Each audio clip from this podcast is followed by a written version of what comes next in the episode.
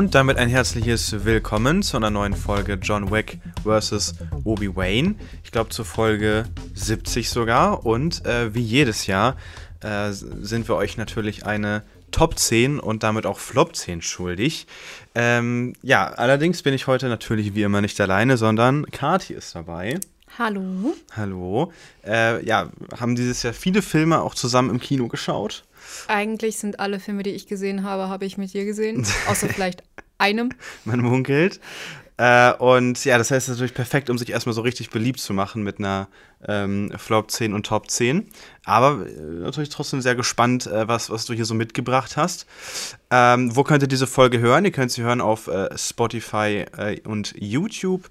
Und ihr findet irgendwann, vielleicht nicht unbedingt zu Release, aber irgendwann eine äh, Liste auf Letterbox auf dem Kanal John-Wack äh, mit einer Liste mit allen Filmen, über die wir heute geredet haben. Obwohl ich glaube, dass, obwohl doch, ich, so richtige Geheimtipps haben wir, glaube ich, heute nicht dabei bei den äh, Top 10 und Flop 10 Listen. Ich vielleicht noch den einen oder anderen, aber äh, ich will, will ja nicht zu viel vorwegnehmen. Natürlich erstmal, das ist so standardmäßig bei neuen Gästen. Äh, was ist dein Lieblingsfilm? Das muss, um, um, dich natürlich als Person an sich erstmal einzuordnen, ist das natürlich äh, noch eine Frage, die wir klären müssen. Ich bin ganz ehrlich, ich glaube, ich habe keinen. Also ja, das habe... ist aber eine dumme Antwort. Nein, also ähm, ich kann einen Film nennen, der für mich so ein Comfort-Ding ist. Also ich weiß ganz genau, es ist kein sonderlich guter Film so gesehen. Er ist von der Machart her sehr deutsch. Er ist von der Story her sehr simpel. Aber ich gucke ihn mindestens einmal im Jahr, weil er einfach bei mir so ein wohliges Gefühl auslöst. Und das wäre Groupies bleiben nicht zum Frühstück. Ah, mhm, ja. Was eine sehr süße Komödie aus dem Jahr, ich glaube 2010 oder 2011 ist. Und ähm, ja, es, ich habe den damals in der Free TV-Premiere das erste Mal gesehen. Mhm. Und seitdem schaue ich den mindestens einmal im Jahr. Aber hast du ihn 2023 geguckt? Ich habe ihn 2023 gesehen mit deiner Schwester. Ah, okay, hast du echt? Okay, habe ich gar nicht äh, mitbekommen. Ja. Okay, okay. Und was, so, so ist das dein Lieblingsfilm oder hast du daneben noch was? Ähm, es ist schon mein Lieblingsfilm, würde ich sagen, tatsächlich. Ja. Aber jetzt an Filmen, wo ich sage, ich mag sie sowohl gerne, als dass ich auch sehr appreciaten kann, wie sie gemacht wurden, wäre es, glaube ich, Last Night in Soho. Mhm. Mhm da ich die Farben unglaublich liebe in Last Night und so. Ich finde, das ist alles sehr bunt, sehr an manchen Ecken vielleicht etwas schrill, besonders gegen Ende, wo es sehr düster wird, wirken diese Farben dann doch sehr konträr dazu. Ich habe mich unglaublich in die Frisur von Anna Taylor-Joy verliebt. Ja. Und ja, der Soundtrack ist einfach toll. Die Schauspieler, Matt Smith, ist seit Doctor Who große Liebe von mir. Ähm, und auch die Hauptdarstellerin, die Schauspielerin von der Eloise, ich weiß gerade nicht mehr, wie sie heißt. Äh, McKinsey, Thomas McKinsey. Äh, wir haben vor kurzem noch Eileen mit ihr geguckt. Genau. Äh, ja. Finde ich halt sehr, also spielt da drin sehr gut, sehr stark. Man merkt jetzt bei Eileen, es scheint so ihre Standardrolle zu sein. Ja, das stimmt. Aber die spielt sie gut. Ja. okay, ich hätte jetzt gedacht, du kommst auch noch mit äh, Hairspray um die Ecke als äh, ein Lieblingsfilm von dir? Es ist auch ein Film, den ich sehr in, meinem Her in mein Herzen geschlossen habe, aber dann müsste ich auch die ganzen High School Musical Filme nennen und ich glaube, das äh, geht dann doch ein bisschen zu weit. Ja, okay, das sehe ich. Ähm, gut, dann äh, können wir mehr oder weniger eigentlich unvermittelt äh, mit unserer Flop 10 starten. Äh, noch so ein paar Facts vielleicht. Ich glaube, wir haben auf jeden Fall, also ich habe jetzt so 146 Filme im Kino geschaut dieses Jahr. Äh, bei dir dürfte es ähnlich viel sein. Äh, trotzdem habe ich, glaube ich, insgesamt mehr Müll gesehen als du. Ja, weil, weil ich habe noch so ein bisschen Selbstrespekt vor mir selber und sag dann auch mal, nee, das tue ich meinem Körper jetzt nicht an. Äh, dementsprechend, ähm, ja, das nur so, so vorab. Äh, generell, wir, wir äh, nehmen nur Filme mit rein, die 2023 äh, ihren internationalen Release hatten. Äh, ganz zum Beispiel Banshees of Inisherin, ne, der vielleicht ist eher für die Top 10 vielleicht relevant wäre, ist äh, 2022. Ähm, das heißt, wundert euch da nicht, wenn ihr vielleicht den einen oder anderen Film vermisst oder Dis Decision to Leave. Und natürlich, das sind jetzt eher Sachen, die für die Top 10 vielleicht noch relevant gewesen wären. Das ist alles äh, 2022. Deswegen, äh, falls ihr da jetzt einen Film vermisst, äh, vielleicht liegt es einfach am Release-Datum. Wie gesagt, wir gehen wirklich nach international 2023 und das ist, denke ich, auch äh, bei weitem genug. Und ja, dann lass uns doch einfach anfangen mit unserem Platz 10, äh, jeweils auf der Flop 10. Äh, bei mir ist es, ähm, den hast du nicht gesehen, äh, der erste Teil, äh, der, oder der erste zehnte Teil in meiner Flop 10, davon habe ich nämlich direkt zwei mitgebracht. Und zwar ist die Rede von Saw X. Ich hätte, äh, mich hätte sehr interessiert, wie du den gefunden hättest, weil der irgendwie also warum ist der hier, also nicht mal unbedingt, weil es von der Qualität ein unglaublich schlechter Saw-Film ist oder so, also ich habe noch nicht so viel Saw gesehen, aber es ist einfach so, moralisch fand ich den unglaublich schwierig, also sehr selbstjustizverherrlichend, also so einfach ideologisch hat er für mich auf jeden Fall auf die Flop 10 dieses Jahr gehört, vor allen Dingen, weil der für einen Saw-Film mal wieder irgendwie so gefeiert wurde, was ich irgendwie überhaupt nicht nachvollziehen kann. Ich kann dazu nicht viel sagen. Ich habe ihn, wie gesagt, nicht gesehen. Ähm, dann mache ich mal mit meinem zehnten Platz weiter. Und zwar mhm. ist das Ein ganzes Leben. Mhm. Ist ein Film, ich glaube, es ist ein deutscher Film. Ja, ja, ja. Ja, Ich war jetzt nicht sicher, ob deutsch oder österreichisch. Könnte auch österreichisch okay, das, gewesen sein. Das mag so sein, aber. Jedenfalls ein deutschsprachiger Film. Mhm. Und bei mir ist er vor allem drin gelandet. Ich fand ihn jetzt per se nicht super schlecht, aber ich fand ihn enttäuschend.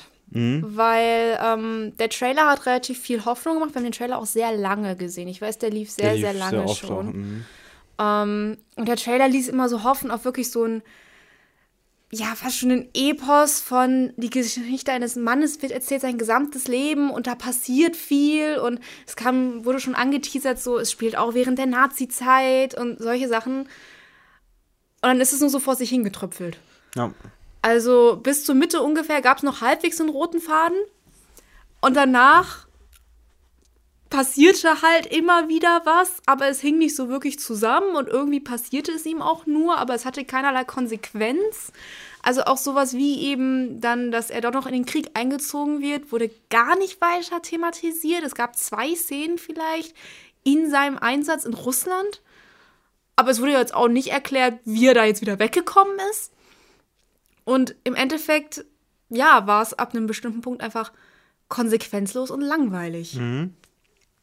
Ja, also für mich auch, also nichts, also bei mir hat das nicht auf die Flop 10 geschafft, weil er dafür dann, ja, weiß nicht, also ich hätte ihn ja auch theoretisch draufpacken können, aber da gab es irgendwie andere, so, so ein Saw war mir jetzt ideologisch einfach noch ein bisschen wichtiger, dass er drauf ist. Ähm, ich ich hab, fand den auch nicht wirklich toll. Also er war halt wirklich enttäuschend. Ich glaube aber auch wirklich, dass wir da so gar nicht die Zielgruppe sind, äh, weil das wirkte wirklich wie ein Film für ohne das jetzt despektierlich zu meinen, ne? aber für alte Menschen. Ähm, weil das Publikum in, im Kino war wirklich auch gefühlt besonders alt, als wir da im Kino waren. Und äh, irgendwie hat so die Meinung bei, von den anderen Leuten, was man dann so ganz leicht mitbekommen hat, da habe ich auf jeden Fall nichts Negatives gehört. Ähm, aber ja, deswegen vielleicht dann irgendwo auch einfach nicht ansprechend genug. Ich, der war, wie gesagt, die Trailer sahen echt super aus, wie du schon gesagt hast, aber das, das konnte der, der Film leider gar nicht halten. Äh, ja, mein äh, Platz 9, der nächste zehnte Teil, äh, Fast X, gehört für mich einfach hier mit drauf. Also es war an sich ganz unterhaltsam, ähm, auf jeden Fall, aber das ist irgendwie für mich einfach so ein Anti-Film. Einfach, weil meinetwegen darf ein Fast-Film so sein, aber ich möchte nicht, dass irgendein anderer Blockbuster jemals äh, so wie Fast wird, äh, weil es für mich einfach so eine Art Anti-Film ist, die ganzen Dialoge, es ist alles ganz egal, ähm, es ist alles schrecklich geschnitten, äh, Color Grading ist schrecklich, es ist halt alles super seelenlos, generell so, dass dieser Film mittendrin aufhört und ich glaube zu einem Dreiteiler jetzt werden soll. Ähm, also hier ist einfach jeglicher Anspruch an, an Storytelling äh, und generell an, an Kino irgendwie verloren gegangen. Und wenn man sich Fast X anguckt, kann man auch eigentlich äh, stattdessen einfach die ganze Zeit Reels gucken und man hat einen ähnlichen Unterhaltungsfaktor, weil einfach die ganze Zeit Dopamin ausgeschüttet wird. Es darf keine ruhigen fünf Minuten geben, immer muss irgendwas passieren und wenn mal geredet wird, dann äh, geht es immer um, um die Familie und die ganzen üblichen Fast-Themen. Das war für mich einfach es war jetzt, ich, ich, ich habe mich nicht gelangweilt oder so, aber trotzdem ist das so eine Art von Film, an die ich mich auf jeden Fall nicht gewöhnen möchte. Ja, eigentlich kann ich dem nur zustimmen. Das war jetzt der erste Fast-Film, den ich gesehen habe. Mhm. Und das Einzige, was ich vorher von Fast wusste, war, es spielen sehr viele Männer mit Glatzen mit und sie sagen alle zwei Minuten Familie. Mhm. Das wurde beides bestätigt. Dementsprechend äh, habe ich eigentlich genau das bekommen, was ich erwartet habe. Irgendeinen stumpfen Film. Es gab eine gute Action-Szene am Anfang, die fand ich sehr cool, wo die irgendwie diese ich glaube, das war so eine riesige Steinkugel, die sie mm, ja, verfolgt die, haben. Die war ganz solide, ja. Die war ganz schön. Ansonsten war es wirklich einfach ein Reel nach dem anderen gefühlt und viel zu viel Familie. Bei mir hat der Film jetzt, also ich habe lange überlegt, ob ich ihn in die Flop 10 nehme. Mhm. Aber ich bin da viel mehr danach gegangen, was hat mich wirklich persönlich enttäuscht. Mhm, ja, okay, also ich ja. habe Filme jetzt in meiner Flop 10 drin, die sind an sich deutlich besser als jetzt ein Fast X zum Beispiel. Mhm. Aber ich habe von dem auch nichts erwartet. Dementsprechend konnte er für mich jetzt auch nichts persönlich auslösen, wo ich dann in irgendeiner Weise emotional mir dachte, ne, was habe ich hier gerade gesehen? Dementsprechend war er mir einfach zu egal, als dass ich ihn jetzt mit reinnehmen würde. Stattdessen habe ich auf Platz 9 Napoleon. Mhm. Ähm, ja, da ist eigentlich fast das gleiche wie bei ein ganzes Leben. Der, die Trailer haben unglaublich viel Bock drauf gemacht. Ich fand die Trailer total toll. Ich fand die Musik toll. Es wirkte alles groß und laut. Und Napoleon ist natürlich auch eine sehr eindrucksvolle Persönlichkeit. Dementsprechend hatte ich mich sehr auf diesen Film gefreut. Und im Endeffekt, ähm, ich meine, der Film ging schon knapp zweieinhalb Stunden, glaube ich, im Kino. Trotzdem hat man gemerkt, es fehlt sehr viel, besonders ab der Hälfte ungefähr, weil da war es auch wieder, es war alles konsequenzlos. Also es wurden zumindest die Konsequenzen wurden nicht gezeigt. So ein richtiger Downfall wurde gar nicht thematisiert. Es hieß einfach bloß auf einmal, dass er nicht mehr beliebt ist.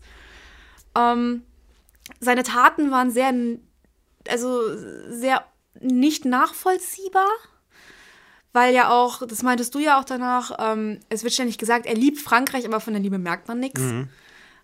Und was so mein größter Kritikpunkt war, ähm, der Film beginnt an einem Punkt, wo Napoleon sehr jung ist. Es wird sogar im Film wirklich wortwörtlich gesagt, der junge Soldat Napoleon. Joaquin Phoenix ist ein toller Schauspieler, aber definitiv nicht mehr jung.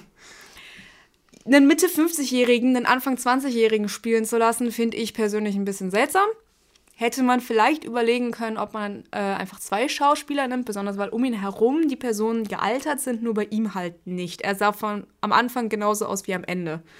Und was ich dann im Nachhinein noch gesehen hatte, war, dass seine Frau eigentlich eine ziemlich wichtige Rolle gespielt hat im Film, aber das gar nicht rauskommt. Was ich persönlich ein bisschen schade finde, weil die sehr politisch auch ihn gefördert hat. Also ohne sie wäre er politisch niemals so weit gekommen, aber stattdessen wird sie halt einfach nur als ja, diese tragische Person dargestellt, die ihn liebt, aber halt zu alt ist, um Kinder zu kriegen. Mhm.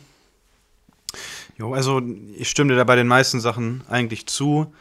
Äh, für mich war es trotzdem noch irgendwo solide genug oder beziehungsweise ich habe noch viel schlimmere Filme dieses Jahr gesehen äh, und ich muss sagen, meine Erwartungen waren da, also ich habe meine Erwartungen schon sehr krass gedämpft nach den ersten Pressestimmen, weil die auch schon sehr durchschnittlich waren. Und es ist auf jeden Fall schade, dass Napoleon nicht mehr geworden ist. Und es ist wahrscheinlich jetzt insgesamt ein sehr vergessenswerter Historienfilm gewesen. Und ich glaube auch nicht, dass, das, dass die längere Version da noch großartig viel rausreißen kann, die jetzt irgendwann dieses Jahr kommen wird, hoffentlich. Ähm, aber ja, so viel zu Napoleon. Bei mir würde ich die nächsten zwei Plätze am liebsten fast schon zusammenfassen, weil die aus einem Guss kommen. Und zwar mein Platz 8 und mein Platz 7 sind einmal Shazam 2 und The Flash, also ja, DCU-Filme. Und ich weiß gar nicht, ob ich dazu noch großartig viel sagen muss. Ähm, beides Filme mit einer strunzdummen Geschichte. Ähm, es gibt Effekte, die in den Filmen okay aussehen, was bei diesen Monsterbudgets aber auch, denke ich, so sein muss. Gut, Shazam 2 war gar nicht so teuer, deswegen ist Shazam auch ein Platz äh, ja, unter The Flash, weil ich den handwerklich nochmal ein bisschen besser fand. Aber es sind einfach DCU-Filme, die unfassbar schrecklich sind, die, die noch schlimmer sind als die Marvel oder die Marvel-Filme, als jetzt ein Captain Marvel 2, der jetzt vor kurzem rausgekommen ist, der auch schon kacke ist, aber die DCU-Filme schaffen es eigentlich immer noch schrecklicher zu sein, weil alles noch egaler ist, weil dieses ganze Universum noch nie wirklich funktioniert hat.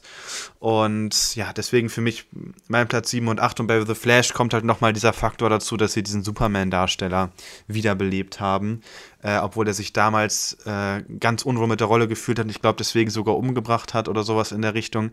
Äh, und den hier für wirklich, für nichts und wieder nichts zurück auf die Leinwand zu holen, das, das, sowas will ich dann irgendwo auch einfach nicht unterstützen. Deswegen The Flash, und ich mag auch Ezra Miller als The Flash überhaupt nicht, auch eine schwierige Persönlichkeit, dass der überhaupt noch, ja, so eine Mainstream-Rolle spielen darf, das ist schon äh, ziemlich unglaublich. Deswegen äh, für mich so, auf jeden Fall The Flash, muss auf jeden Fall auf die, auf die, äh, auf die Top, äh, Flop 10, nicht Top 10. Äh, über Shazam kann man vielleicht noch ein bisschen streiten, äh, aber deswegen mein Platz 7 und 8. Ja, ich kann meinen Platz 7 und 8 jetzt nicht zusammenfassen, weil die sehr unterschiedlich sind. Mhm. Ähm, mein Platz 8 ist Reptile. Den haben wir erst diese Woche gesehen. Mhm, das war sehr spannend. Ja, du fandst ihn ja sehr gut. ich fand das krass, wie. Also, weil wir ihn zusammen geschaut haben und wie, wie die Wahrnehmung äh, so unterschiedlich sein kann. Weil ich war wirklich richtig drin in dem Film. Ich fand ihn total toll und es ist für mich auch eine. Also, er ist, nicht, er ist knapp nicht auf der Top 10, sage ich mal. ist so zwischen 10 und 15 irgendwo. Äh, ja, bei dir landet er hier. ja, also. Ähm ich war halt gar nicht in dem Film drin. Ich konnte irgendwie, ich konnte mit den Charakteren nicht so wirklich was anfangen. Wobei das mich meistens gar nicht mal so unbedingt stört, wenn ich jetzt mich nicht wirklich mit einem Charakter identifizieren kann, weil logischerweise sind alles Polizisten in den 50, in ihren 50ern gewesen, also dass ich mich da nicht mit identifizieren kann. Ja. Logisch. Ähm, nee, aber ich fand einfach, ich fand den Sound unglaublich anstrengend. Also an manchen Stellen dachte ich mir so, hat sich das Sounddesign gedacht so, oh mein Gott, wir müssen zeigen, dass es spannend ist. Wir hauen einfach alle möglichen Effekte rein, die es irgendwie gibt. Das ähm, fand ich persönlich, ja, ja also mich hat es rausgeholt. Mich hat es aus dieser Spannung rausgeholt. Mir hätte ein bisschen mehr Ruhe drin gefehlt. Mhm. Ähm, naja, dann äh, was ganz lustig war Justin Timberlake. Ich habe den in den ersten fünf Minuten, glaube ich, gar nicht erkannt. Mhm. Und dann war ich irgendwann so von wegen so, ist das Justin Timberlake? Und du meintest noch so, ja, könnte sein. Ich so, ja, das ist Justin Timberlake. Ähm, aber ja, sonst Story war solide, aber eigentlich auch jeder x-beliebige Thriller mhm. waren halt korrupte Polizisten. Ja, was mich einfach am meisten gestört hat, war wirklich das Sounddesign. Ich fand es sehr ablenkend, weil es dann plötzlich wurde es auf einmal laut und irgendwie gab es nicht wirklich einen Grund dafür. Ja, für mich war das irgendwie so ein richtiger Atmosphärefilm. Äh, und ich finde halt, die Atmosphäre wurde halt vor allen Dingen für mich halt durch die Kamera und durch Sounddesign und durch den Score generell sehr gut getragen. Äh, und es war halt für, also für mich hat äh, diese dichte Atmosphäre auch immer weiter zugenommen, weil du im Laufe des Films immer weniger Personen trauen kannst, weil dann auch immer mehr Leute auch aus dem Umfeld des Korps halt eben so als verdächtige Person in Frage kommen. Und ja, der, der Film erfindet auf jeden Fall nichts neu, hat aber halt eben auch noch Benicio del Toro, äh, den ich als Schauspieler immer mal ganz gerne sehe und äh, den fand ich auch richtig, richtig cool hier als Cop. Der hat richtig viel Charisma mitgebracht und hat halt in so dieses gesamte Setting super gut, gut reingepasst. So ein richtig harter Hund Hund, äh, der halt hier ohne, äh, ja, also einfach ohne Rücksicht auf Verluste hier ermittelt. Und das hat mir, glaube ich, so extrem gut gefallen. Aber ja, spannend, dass es von der Wahrnehmung äh, so unterschiedlich äh, aufgenommen werden kann. Weil, also ich sag mal so, die Meinung ist ja, würde ich sagen, auch recht gespalten. Also du hast zwei Sterne gegeben, ich vier. Der Letterbox-Durchschnitt ist bei einer 3, 0. Also ja. Ja, ich glaube, wir haben beide Verfechter in unseren Lagern. ja. Beim nächsten ist es tatsächlich gleich. Da warst du auch sehr begeistert, ich mhm. gar nicht. Und zwar ist mein Platz 7 Blackberry. Ähm, an sich spannende Geschichte. Schauspieler fand ich auch ganz gut. Ähm, gut, ich fand jetzt Doug, die eine Hauptfigur, ich fand den einfach anstrengend, aber ich glaube, der sollte auch anstrengend sein. Dementsprechend war das jetzt wahrscheinlich auch. Ach, das ist der Regisseur. Mhm. Das wusste ich nicht. Ja, ich fand ihn sehr, also ich fand die, den Charakter einfach sehr anstrengend, aber ich glaube, das sollte er eben auch sein. Was mich so gestört hat, war die Kamera. Ich fand die Kamera unglaublich anstrengend. Äh, du meintest ja zum Beispiel auch, dass es sich sehr an The Office oder Stromberg erinnert. Wenn man Stromberg oder The Office mag, ist das bestimmt super. Ich mag es nicht. Ich hatte manchmal eher das Gefühl, die haben den Praktikanten die Kamera in die Hand gegeben, weil es so gewackelt hat und weil dann teilweise hatte ich das Gefühl, der Fokus ist nicht richtig drin. Aber ja, mich hat das so ein bisschen abgelenkt zum mhm. Teil wirklich, dass ich so von diesem, von dieser Kamera ähm, so darauf fokussiert war, was die jetzt da gerade macht, dass ich gar nicht mehr auf die Story geachtet habe. Die Story an sich ist äh, ja bekannt, also es geht eben um BlackBerry, ähm, um die Gründer und auch um das Unternehmen und wie das so komplett runtergefallen ist, weil die haben ja früher den gesamten Markt dominiert an Handys und jetzt hat keiner mehr ein BlackBerry. Und das fand ich, haben sie aber auch sehr schön dargestellt. Also dieser Downfall wurde wirklich richtig gut inszeniert. Also das, was mir bei Napoleon zum Beispiel gefehlt hat, dieser Downfall von ihm, das war bei Blackberry ja eigentlich 90 Prozent des Films gefühlt. Ja, so ab dem Midpoint, ne? Genau. Also, ja, dementsprechend ist er auch deutlich höher jetzt als andere Filme bis jetzt, aber da fand ich einfach die Kamera und das, die stilistischen Mittel, die sie verwendet haben, fand ich persönlich so ablenkend, dass es dass ich mich nicht vernünftig auf die Story konzentrieren konnte. Ja, ich werde äh, später noch dazu mehr sagen, so viel kann ich ja schon mal sagen. Äh, ich mache weiter mit meinem sechsten Platz und zwar mit Expendables 4.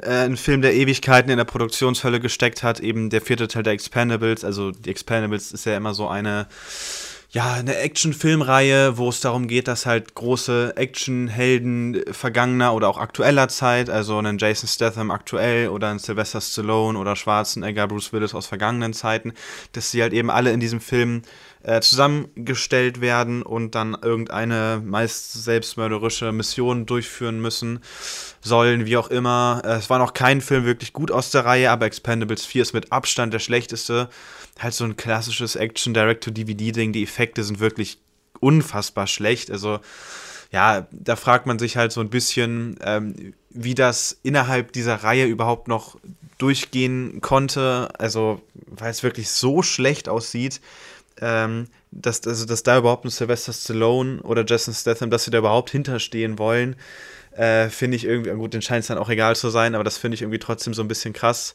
Äh, deswegen sonst auch wirklich nicht groß, groß erwähnenswert. Ein hundsmiserabler Film, der zum Glück auch an den, an den Kinokassen sehr stark abgestraft wurde, weil wie gesagt, Teil 1 bis 3 waren auch schon wirklich kacke. Äh, oder zumindest mal nur so ganz, ganz, ganz okay. Und Expendables 4 ist äh, von ganz okay ganz weit entfernt. Ja, mein Platz 6, damit werde ich mich jetzt richtig unbeliebt machen. ist Killers of the Flower Moon. Der neue Martin Scorsese mit Leo DiCaprio ist sehr gut angekommen, bei allen anderen gefühlt. Mhm.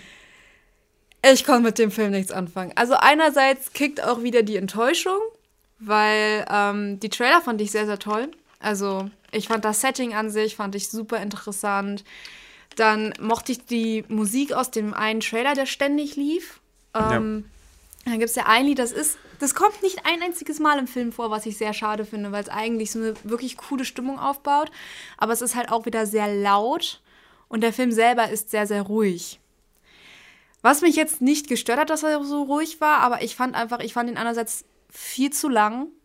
Also, ähm, ich weiß nicht mal, ob man wirklich was hätte rausschneiden können, aber mir war es einfach dafür, dass es so lang war, dann doch sehr, sehr ruhig. Es plätscherte ab einem bestimmten Punkt irgendwie ein bisschen vor sich hin. Dann wurde, also ich habe mir danach mal den Wikipedia-Artikel zu den tatsächlichen Morden durchgelesen. Es basiert ja auf einem wahren mhm. Fall. Und was ich so ein bisschen schade finde, ist, dass viel zu sehr auf die Täter eingegangen wird. Also es geht viel mehr einfach nur um die Mörder als um das Volk selber. Mhm. Wo ich mir dann auch denke, so, inwiefern hilft es jetzt dem Volk, das darunter gelitten hat, wenn man sie wieder einfach nur als die armen Opfer der Geschichte darstellt? Mhm. So, es wird nichts von deren Identität so wirklich gezeigt. Was ich sehr, sehr schade fand. Man hätte da deutlich mehr drauf eingehen können. Man hätte auch mehr auf die Ehefrau eingehen können, finde ich persönlich, oder auf die Familie der Ehefrau. Ähm, besonders bei der Laufzeit hätte man das durchaus machen können. Aber ja, dementsprechend, ich konnte mit dem Film nicht wirklich was anfangen. Vielleicht lag es auch daran, dass ich an dem Tag Reizhusten hatte und das bei einem ruhigen Film im Kino nicht angenehm ist. Ähm, ja, ist eine unpopular Opinion. Weiß ich auch.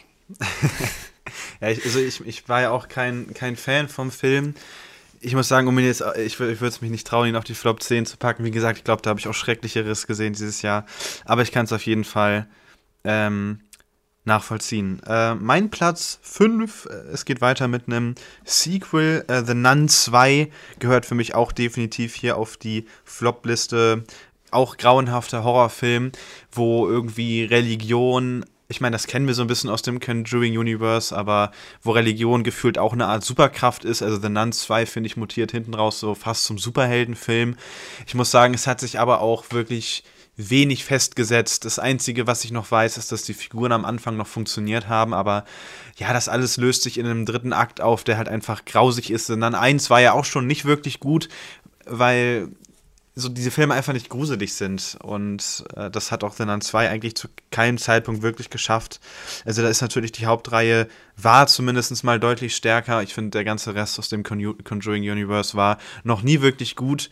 Und The Nun 2 ist aber wahrscheinlich, ich glaube nur Lorenas Fluch ist noch schlimmer.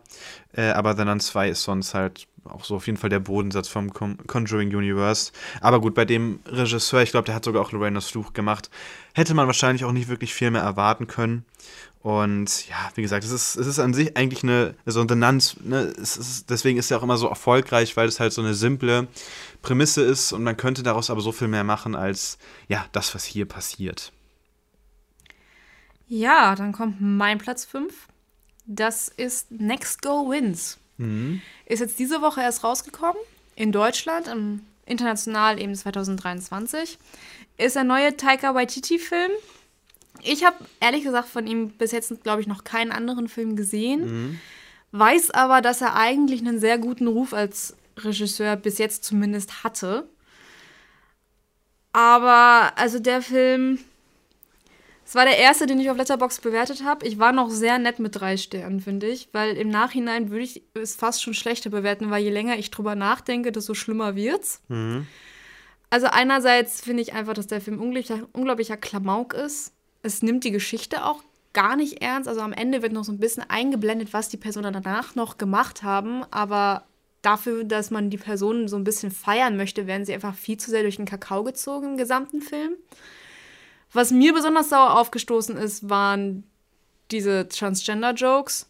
Mhm. Also besonders diese eine Szene, wo ähm, der Coach, äh, wie hieß sie? Fai, Chaya? Chaya. Chaya.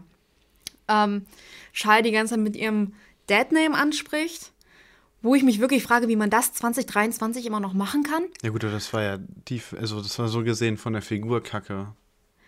Ja, aber trotzdem, vor allem, es wurde dafür nicht ernsthaft genug thematisiert. So, die hat ihn einmal dann umgeschmissen und dann wurde nie wieder drüber geredet. Also, ich persönlich fand es sehr schwierig.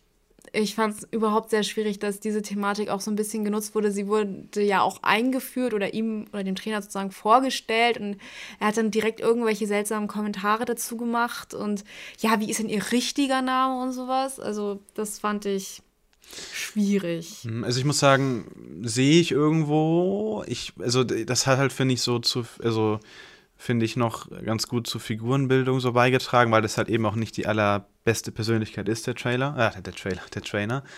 Äh, die einzige Szene, die ich so ein bisschen fragwürdig fand, war, wo äh, sie sagt, dass sie die Hormone irgendwie absetzt und er ihr dann daraufhin die Kapitänsbinde gibt. Das war alles so ein bisschen so ein bisschen, hm, aber hinten raus hat der Film das ja zumindest damit aufgelöst, dass sie äh, jetzt in dem Bereich politisch sehr aktiv ist und so. Äh, es ist, es ist immer noch, finde ich, ein bisschen kritisch, aber ich fand vor allen Dingen diese ähm, ja, Beleidigungen ihr gegenüber war, also rede ich natürlich nicht gut, aber ich finde, das hatte eigentlich für mich nichts mit der Qualität des Films zu tun, sondern halt mit dem Charakter, dass der einfach nicht der allerfeinste ist. Ja, ich fand einfach, ich fand die Szene war zu leichter hingenommen. Hm, okay. Also man hätte es vielleicht ein bisschen mehr thematisieren müssen, wie krass das eigentlich ist, was er da gerade gemacht hat und wie sehr er sie Mhm. Ja, er hätte- eigentlich getriezt Er hat. hätte noch damit. mehr Payoff kriegen müssen, so.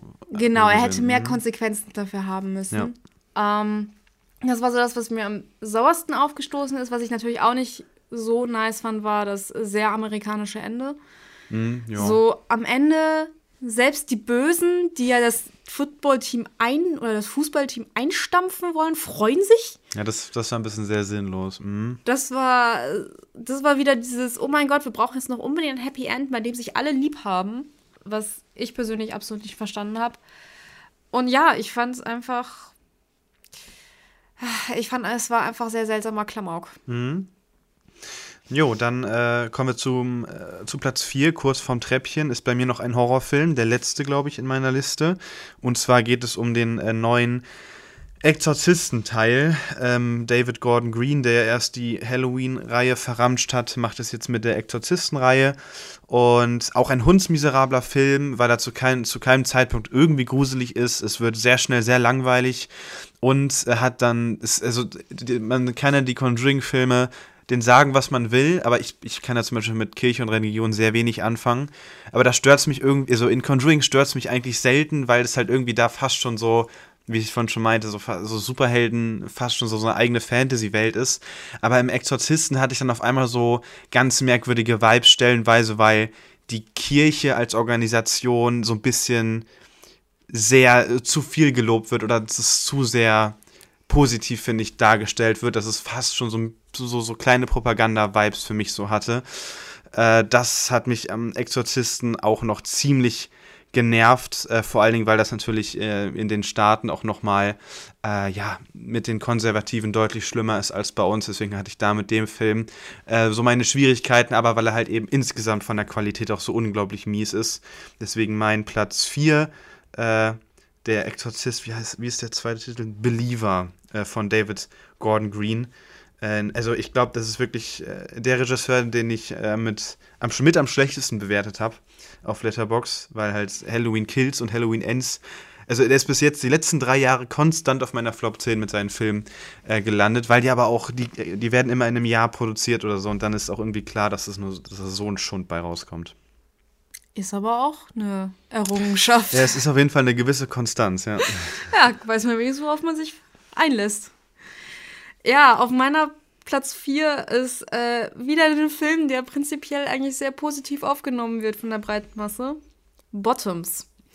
Hat eine 3,9 auf Letterbox. Ähm, ich fand an sich die Idee ganz cool, so mit Fight Club, aber mit Mädchen. Aber ich fand die Figuren so unglaublich anstrengend. Also, ich fand, also die Hälfte des Films hatte ich einfach nur Fremdscham-Momente und Gefühle, was ich schon eh immer sehr unangenehm in Filmen finde. Ich bin ein sehr empathischer Mensch beim Filme gucken. Ähm, und da war es halt wirklich, also es folgte ein Fettnäpfchen nach dem nächsten, in das sich irgendwer reinmanövriert hat. Dann waren die Figuren, waren unglaublich überzogen. Also besonders die Footballspieler waren ja wirklich einfach nur dämlich. Ähm, auch auf einem Level, dass man, also es sollte nicht mal mehr realistisch sein. Was natürlich auch ein gutes Stilmittel sein kann. Ich persönlich fand es einfach nur anstrengend und ich fand, es hat jetzt auch nicht wirklich irgendwas zur Repräsentation von LGBTQ beigetragen, weil das gesamte Lesbensein der beiden Hauptfiguren wurde halt einfach nur sexualisiert bis zum geht nicht mehr. Es ging halt die ganze Zeit nur darum, dass äh, die beiden Mädels unbedingt zwei Cheerleader flachlegen wollen. Was natürlich auch, ich meine, in den meisten Highschool-Filmen ist das irgendwie so, dass irgendjemand einfach nur Cheerleader flachlegen will. Aber ich finde, es hat jetzt lesbischen Personen nichts Gutes getan, dass es die ganze Zeit so sexualisiert wurde. Wir, wir treten mit unserer Flop 10 gerade in jegliches Fettnäpfchen, in das man treten kann, aber ja. Ja, Also gut, so ist es halt dann irgendwo auch. Also ich meine, äh, ist einfach mein persönliches Empfinden. Also ich fand's jetzt, ich fand's einfach nur anstrengend. Jo, dann äh, ein Film, den ich extrem anstrengend fand und deswegen ist er hier auch so weit oben, weil ich ihn so unglaublich unangenehm zu gucken fand. Äh, Magic Mike äh, Last Dance ist irgendwann Anfang des Jahres rausgekommen, glaube ich. Ein äh, Film, der vielleicht von der Machart nicht so schlecht ist, aber ich finde Selma Halek unglaublich schrecklich. Es ist, glaube ich, die Schauspielerin, äh, die ich aus Hollywood dann am alleranstrengendsten finde. Ich finde ihren Humor schrecklich, ich finde sie schrecklich. Und dieser Film strotzt wieder nur so vor ihr, die gesamte Geschichte ist Bullshit. Also ich, ich muss ja sagen, Magic, Minds, äh, Magic Mike 1 kann ich noch relativ viel abgewinnen ähm, Magic Mind, äh, ich kann gar nicht mehr sprechen, Magic Mike 2 äh, ist dann so dieser typische Junggesellenabschied, der auch schon unglaublich peinlich war. Und äh, Magic Mike 3 ist vielleicht sogar noch einen Tacken besser als der zweite Teil, aber die ganzen Szenen mit Channing Tatum und äh, Selma Hayek sind so unangenehm. Äh, Stichwort vor allen Dingen der Private Dance am Anfang, zu dem er auch dann später immer noch mal zurückgeschnitten wird. Also so tief bin ich äh, selten im Kinosessel äh, ja, verschwunden oder eingesunken. Das war wirklich äh, sehr, sehr unangenehm.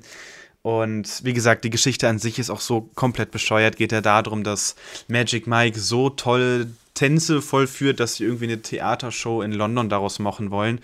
Und es ist einfach alles Quatsch. Und deswegen äh, hier die Bronzemedaille auf meiner Flop 10. Ja, bei mir hat es tatsächlich nicht in die Flop 10 geschafft, weil ich dafür die Tanzszene doch zu gut fand. Mhm. Also ich fand, dieser Film war ein konstantes, sie tanzen, es ist unangenehm, sie tanzen wieder. Also eigentlich bin ich nur von Tanzszene zu, zu Tanzszene gesprungen, habe gehofft, dass ich irgendwie den Zwischenteil überstehe. Und ich fand ihn halt dann doch wieder besser als Magic Mike 2. Da waren halt auch die Tanzszenen einfach nur noch unangenehm. Deswegen hat es bei, hat es bei mir in die Dishonorable Mentions geschafft. Mhm. Dass ich anerkenne, es ist kein guter Film. Aber ich hatte bei den Tanzszenen Spaß. Es, war, es hatte wieder mehr künstlerische als im Magic Mike 2, wo die einfach sich nur noch an irgendwelchen Personen oder Gegenständen gerieben haben. Mhm. Ja, bei mir auf dem dritten Platz ist äh, das Remake der kleinen Meerjungfrau. Äh, was soll man dazu groß sagen? Ich meine, der Film war vorher schon sehr umstritten. Ähm, es ist einfach qualitativ, also ist bei mir auch auf der, auf den Dishonorable Mentions, würde ich sagen. Es ist einfach ein super seelenloser, langweiliger Film. Null Zauber, null von dem, was das Original ausgemacht hat. Und dann, also, weil das Schöne an den alten Disney-Filmen ist ja auch dann, wie gesagt, dieses Verzauberte, das Verspielte. Und warum ist so ein äh, Live-Action-Remake mit realen Personen ist in dem Sinne irgendwo auch schon Quatsch, weil also die ganzen Fische und so, das sind das sind ja dann alles realistische Tiere, aber alleine das nimmt ja schon so viel von dem Zauber dieser, sage ich mal, Unterwasserwelt aus den Animationsfilmen und deswegen ja, das halt. Also die Unterwasserwelt war einfach unglaublich hässlich. Ich bin immer noch sehr empört darüber, was sie Sebastian angetan haben. Dieser mhm. Fisch sah einfach nur noch schrecklich aus.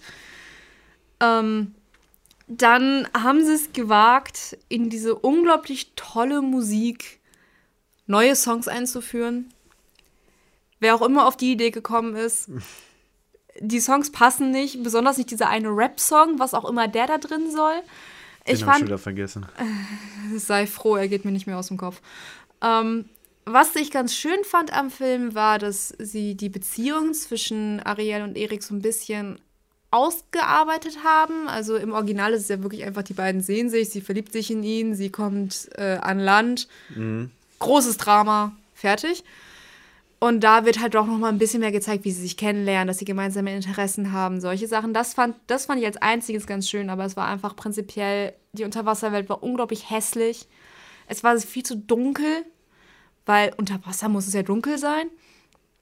Und ja, sie haben auch der Musik einfach den Zauber genommen. Also wenn man sich das neue Under the Sea anhört, wirkt es einfach nur tot. Mhm. Weil im alten war es dann eben ein ganzes Ensemble und viele Sänger und alles ist laut und bunt und schön. Und in der neuen Version singt halt nur die Krabbe Ah, der Fisch heißt gar nicht Sebastian, er heißt Fabius, es tut mir leid. Okay. Ähm, sie haben Fabius, Fabius völlig zerstört. Sebastian also, gab es doch auch, oder was? Ich ja, Sebastian ist die so? Krabbe. Krabbe ne? ja. Ich verwechsel die beiden jedes Mal. Mhm. Also Fabius ist der hässliche Fisch mhm. im Remake und Sebastian ist die Krabbe. Und bei Under the Sea in der neuen Version singt halt nur Sebastian mhm. und sie trällert so ein bisschen im Hintergrund. Mhm. Was ist alles halt so, ja, es nimmt so die Gewalt dieser Musik, weil, also Ariel war für mich mal, ich habe den Film nie gesehen als Kind. Ich mhm. hatte nur die Kassette und ich habe immer zu den Liedern vorgespult. und dass gerade die Lieder so misshandelt wurden dieses Mal, hat mich wirklich traurig gemacht. Okay. Ja, soviel zum äh, Remake der Meerjungfrau. Mein Platz 2, also meine Silbermedaille der Flop 10 geht an äh, Ant-Man, also doch noch ein MCU-Film vor den DCU-Filmen. Einfach, also man hätte ja auch Captain Marvel auch noch gern mit draufpacken können, aber so Ant-Man Quantumania war für mich so der neue Tiefpunkt äh, im MCU. Es ist auch ein Film, der ist jetzt auch schon wieder ein bisschen länger her und es hat sich nicht mega viel festgesetzt. Es ist halt einfach ein Film, der super konsequenzenlos bleibt und das im Film selber auch sagt, der unglaublich hässlich ist. Und ich würde einfach sagen, man, man ist deutlich mehr vom, vom MCU, zumindest vor Endgame, halt einfach noch gewohnt gewesen.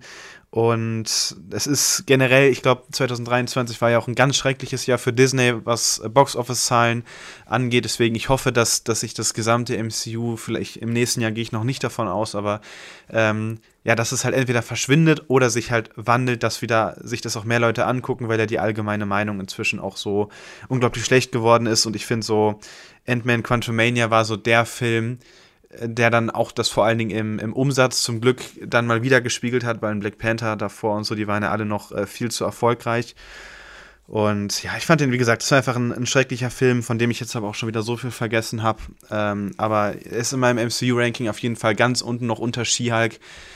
Äh, und ja, wie gesagt, ein, ja, und es, es, es, kommt ja auch noch das Problem dazu, dass Jonathan Majors, der der, der große neue ähm, Anti-Held sein sollte, oder nicht Anti-Held, sondern Bösewicht äh, sein sollte, äh, jetzt ja gefeuert wurde, weil er in Strafverfahren schuldig gesprochen wurde. Also mal sehen, wo es im MCU hingeht. Es bleibt äh, irgendwie spannend. Aber ja, soviel zu Ant-Man Quantumania. Ja, Disney scheint echt kein gutes Jahr gehabt zu haben. Mhm. Bei mir ist auf Platz 2 nämlich auch ein Disney-Film. Nämlich der Disney-Film, mit dem sie mhm. so angepriesen haben. Der Disney-Film für 100 Jahre Disney, Wish. Dieser Film hat mich wirklich sauer gemacht. Ich glaube, ich bin noch nie so sauer aus einem Kino rausgegangen mhm. wie nach Wish. Also, erstmal finde ich es wirklich absurd, dass vier Leute gebraucht wurden, um diese Story zusammenzuschreiben. Mhm. Denn an sich, die Prämisse ist gar nicht mal so schlecht, könnte auch ein guter Disney-Film durchaus sein, mit diesen Wünschen, die man abgibt. Und dann stellt sich heraus, so, oh, der, der die Wünsche aufpasst, der ist eigentlich gar nicht so toll. Aber irgendwie passiert dann doch nicht so wirklich was damit. Also es plätschert wieder so ein bisschen vor sich hin. Gut, dafür ist der Film nicht allzu lang. Dementsprechend muss man da jetzt auch nicht viel reinballern. Dann, was mich aber auch wirklich gestört hat, war, ähm, waren die deutschen Sprecher. Mhm. Zumindest Teile der deutschen Sprecher. Klar, dass man immer auch so ein paar große Namen einfach mit reinnimmt, die dann vielleicht nicht unbedingt die besten Synchronsprecher sind. Kann man irgendwie verstehen, sollte man bei Disney eigentlich denken, brauchen sie nicht unbedingt. Aber, also, Hazel Brugger zum Beispiel, ich mag Hazel Brugger an sich total gerne, aber die kann einfach nicht synchron sprechen.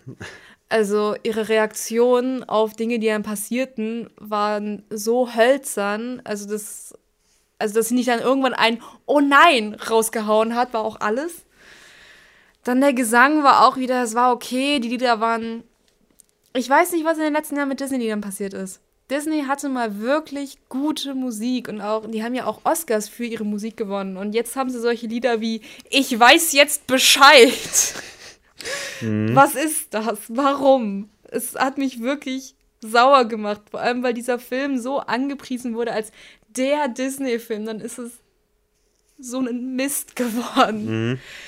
Und also am Anfang waren die Anspielungen noch ganz süß, fand ich so. Also ab und zu hat man jetzt in den Wünschen zum Beispiel hat man gesehen, ah ja, da wünscht sich jemand zu schneidern und dann ist es das Kleid von Don Röschen oder sowas. Aber am Ende war es nur noch so in your face rein. Also am Ende kommt auch wirklich eine Person vor, die dann einfach das Peter Pan Outfit anhat und Peter heißt. Also das war dann wirklich auch nicht mal mehr Fanservice. Ich weiß nicht, was es war. Jo, ja, ich glaube, also Wish bei mir auch, äh, hätte man auch auf die Flop 10 packen können, auch in den Es sind, glaube ich, so Disney-Filme, da bin ich irgendwie nicht emotional genug. Beziehungsweise ich war noch, also gut, Marvel ist und Star Wars ist inzwischen auch Disney, aber das ganz klassische Disney, damit hatte ich irgendwie, also ich meine, wir haben dieses Jahr das erste Mal so ein paar Klassiker mal nachgeholt, so Ariel und so hatte ich vor diesem Jahr auch alles noch nie gesehen. Deswegen bin ich da, glaube ich, einfach so ein bisschen unemotionaler, aber ja, ein äh, würdiger Platz 2 definitiv. Äh, mein Platz 1, ähm, wo wir gerade bei Emotionalität sind, ist sicherlich auch äh, diesbezüglich äh, ein bisschen bedingt, aber ist der neue der Fragezeichen-Film Erbe des Drachen, den ich, äh, beziehungsweise ich finde, das ist einfach so ein super unwürdiger Film. Es ist ja auch der erfolgreichste deutsche Kinofilm dieses Jahr, also er hatte die meisten äh, Kinogänger in Deutschland, äh, also von den deutschen Produktionen. Und also das Publikum für einen Drei-Fragezeichen-Film ist da, weil es die Kinder interessiert, die Eltern interessiert. Also es geht eigentlich so. Leute wie dich interessiert? Alle, alle Generationen äh, durch und durch interessiert äh, die drei Fragezeichen und dann wird so ein Dreck äh, verfilmt. Also ich sag mal so rein handwerklich ähm, war das, der hatte man ein Color Grading, der war von der Kamera, das war alles, alles eigentlich äh, ganz gut gemacht, aber die Geschichte war so unglaublich langweilig. Das Setting, ähm, also nicht mal unbedingt das Setting generell, sondern auch der Drehort, wo sie es gefilmt haben, das war alles so so öde und ich finde einfach, es gibt, ähm, also jede der Fragezeichen-Folge, selbst die schlechten, die ich gehört habe, fand ich besser, also von der Story, als diesen Film, weil also es in diesem Film auch nicht geschafft wird. Ich finde, dass bei diesen Kinderfilmen entsteht irgendwie immer so eine gewisse Gruppendynamik, dass man mit denen mitfiebert. Es werden vielleicht so ein paar Probleme gelöst, die, wo die, die Figuren noch mal so ein bisschen näher ans Herz wachsen lassen, sage ich mal. Und das passiert in diesem Film alles überhaupt nicht. Ich finde, man, also ich glaube, Peter war sogar wirklich richtig, richtig nervig in dem Film. Und äh, die harmonieren zusammen nicht. Also es gibt die Verein vom Casting war es meinetwegen ganz okay. Aber äh, auch hier, also ich frage mich bei den Fragezeichen Filmen generell, warum müssen es immer zwingend Kinderfilme sein, wenn das halt wie in den Hörspielen aktuell äh, ältere Teenager wären, äh, werden die Zahlen nicht großartig geringer sein. Ähm, vielleicht sogar erfolgreicher, wenn so ein Film dann auch wirklich mal gut ist. Und auch von der Tonalität hat da vieles nicht zusammengepasst. Äh, zum Beispiel Mark Forster hat ja einen, Song sogar noch rausgebracht. Großartig, warum Mark Forster überhaupt einen Song hierfür rausbringen muss. Das war für mich auch so ein Zeichen, dass hier so viel falsch gelaufen ist, weil die gesamte Tonalität, das ist alles so ein bisschen Stranger Things mäßig gemacht, sage ich mal, auch so vom Soundtrack und so. Und im Abspann läuft dann dieses Mark Forster Lied, was überhaupt nicht zu diesem Film passt. Und ja, das ist dann irgendwie so, also am Ende bleibt man dann so da und denkt sich so, ja, hm, das, das wurde jetzt halt wieder nur gemacht, weil halt so ein Fragezeichen-Film so viel Geld einbringt. Aber ne, wirklich, also gefühlt waren da keine Personen hinter diesem Drehbuch, die wirklich Ahnung oder Fragezeichen je geliebt haben. Äh, deswegen finde ich es einfach so eine riesige vertane Chance und deswegen mein Flop 1 Film äh, mit Abstand dieses Jahr. Da war übrigens auch so großartiger Fanservice drin, der so richtig in your face war, wo du dir stellenweise wirklich gedacht hast, so boah, ne, also halt dann irgendwelche Anspielungen auf Folgentitel und was weiß ich.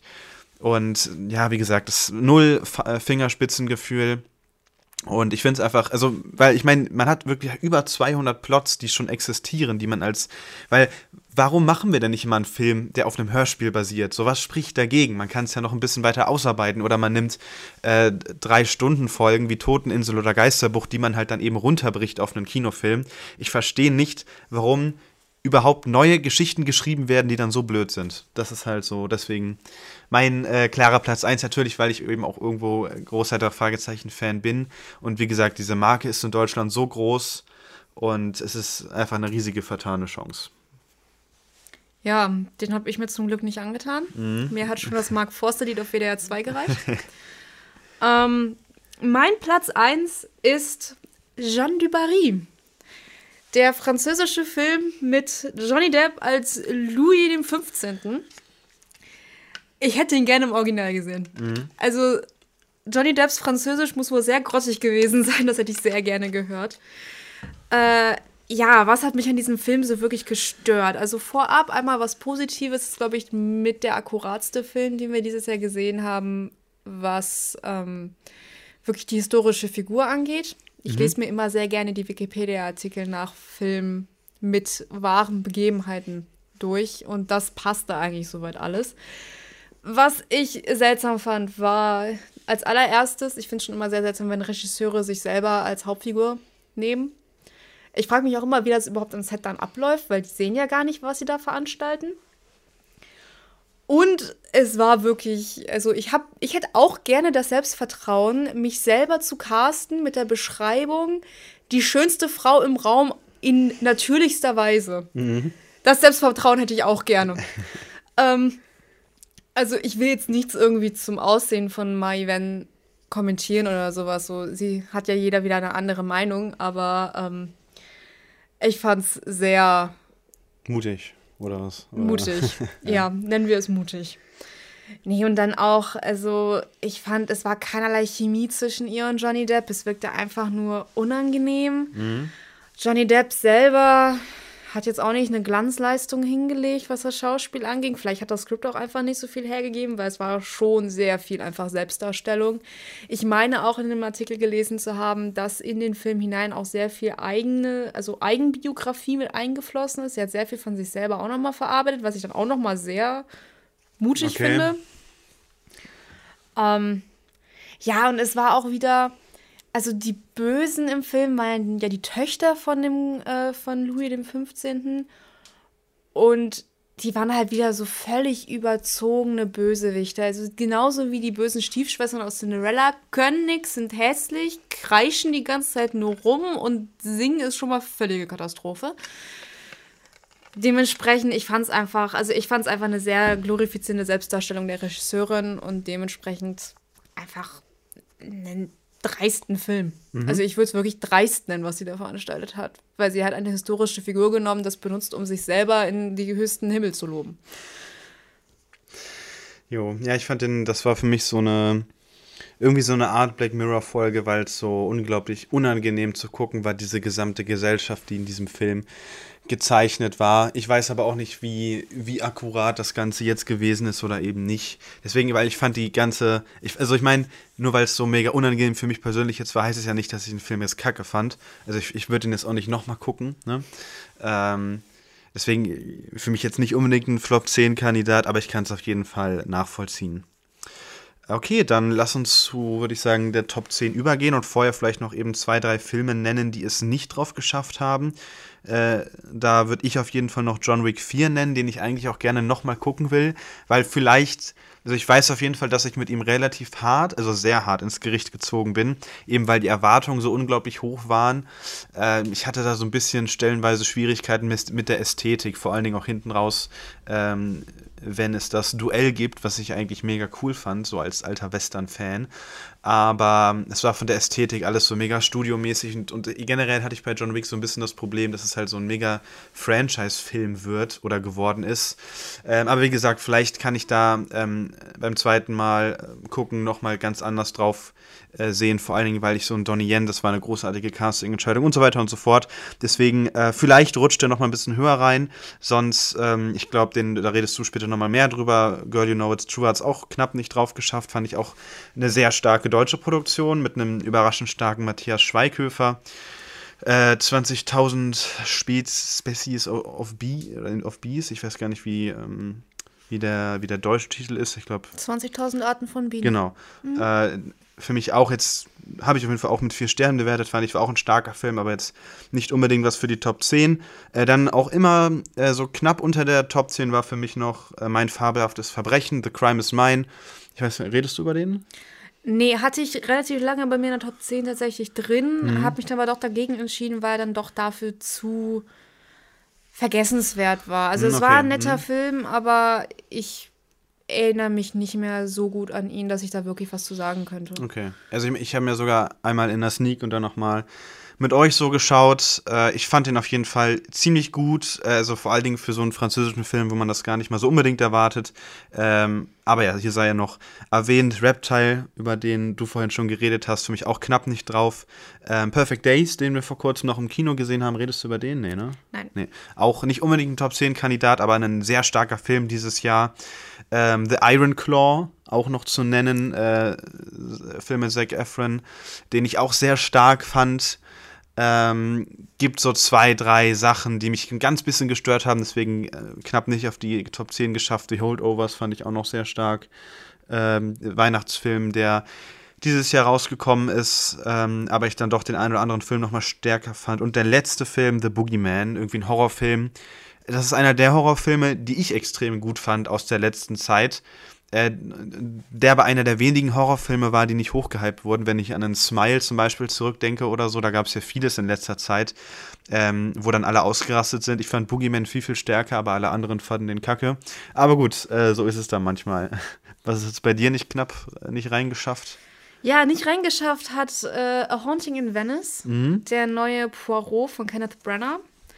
Ähm, ich persönlich mag Kenneth Branagh einfach unglaublich gerne. Der hat ja angefangen als Shakespeare-Schauspieler und hat auch einige Shakespeare-Verfilmungen gemacht. Was ich da sehr empfehlen kann, ist Viel Lärm um Nichts mit Emma Thompson und ihm und Ke dem jungen Keanu Reeves. Mhm.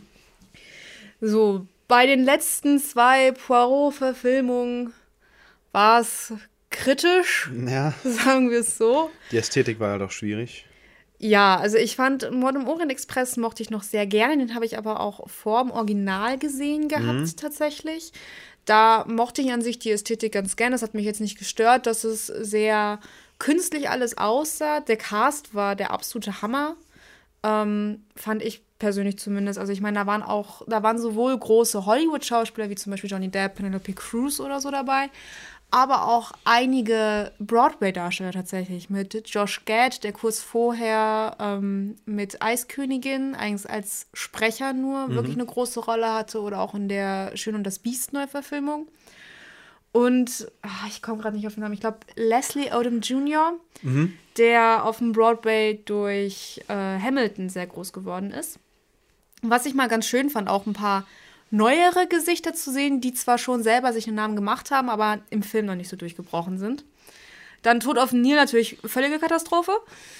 Ähm, es war einfach hässlich, es war künstlich und ich weiß auch nicht, was sie da der Story angetan haben, weil die haben Dinge hinzugefügt, die einfach nicht gepasst haben, meiner Meinung nach. Man muss dazu aber auch sagen, dass der alte Tod auf dem Nil mein absoluter Lieblings-Poirot-Film ist. Mhm. Dementsprechend bin ich, was das angeht, sehr penibel. Und da fand ich, war A Haunting in Venice definitiv eine Steigerung, eine sehr starke Steigerung sogar. Also mhm. ich fand, die Story an sich war interessant. Ich kannte die vorher noch nicht. Die war, glaube ich, auch vorher noch nicht verfilmt worden. Also ähm, Halloween Party war das Original, also die Literatur, meine mhm, ich. Stimmt, Halloween Party.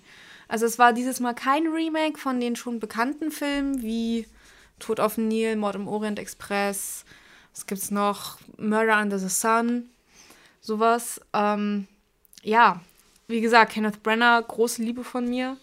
Jamie Dornan fand ich auch eigentlich immer sehr gut. Mhm. Der hat sich mit Fifty Shades of Grey zwar ein bisschen ins Ausgeschossen gehabt, aber ist eigentlich auch ein sehr, sehr guter Schauspieler. Ich finde, The Fall war es, ne? Die Serie mit genau, ihm. Genau, mhm. The Fall.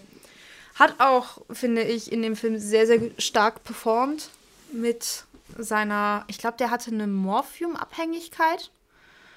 Ähm, und ja, ich fand einfach, es sah auch alles, es sah natürlicher aus. Es war nicht mehr so künstlich, grell animiert. Mhm. Und die hatten ein paar sehr schöne Shots, wo er dann so langgelaufen ist und dann, ich glaube, irgendwas mit den Wänden bewegte sich noch so und so. Ich weiß es nicht mehr ganz genau, aber ich weiß noch, dass ich sehr beeindruckt war davon, wie die manche Übergänge gemacht haben. Mhm. Und ja, was ich sonst noch hätte, wäre The Pope's Exorcist. Mhm. Kann ich eigentlich nicht viel sagen, außer ich hatte Spaß. Mhm. Ähm, ich glaube, ich habe vorher einen Exorzistenfilm mal gesehen gehabt. Das heißt auch, also hat nichts mit dem Original-Franchise zu tun, ne? Nein, also Aber, ich habe prinzipiell nur einen Film mal gesehen, ja. wo irgendwie ein Exorzismus drin vorkommt.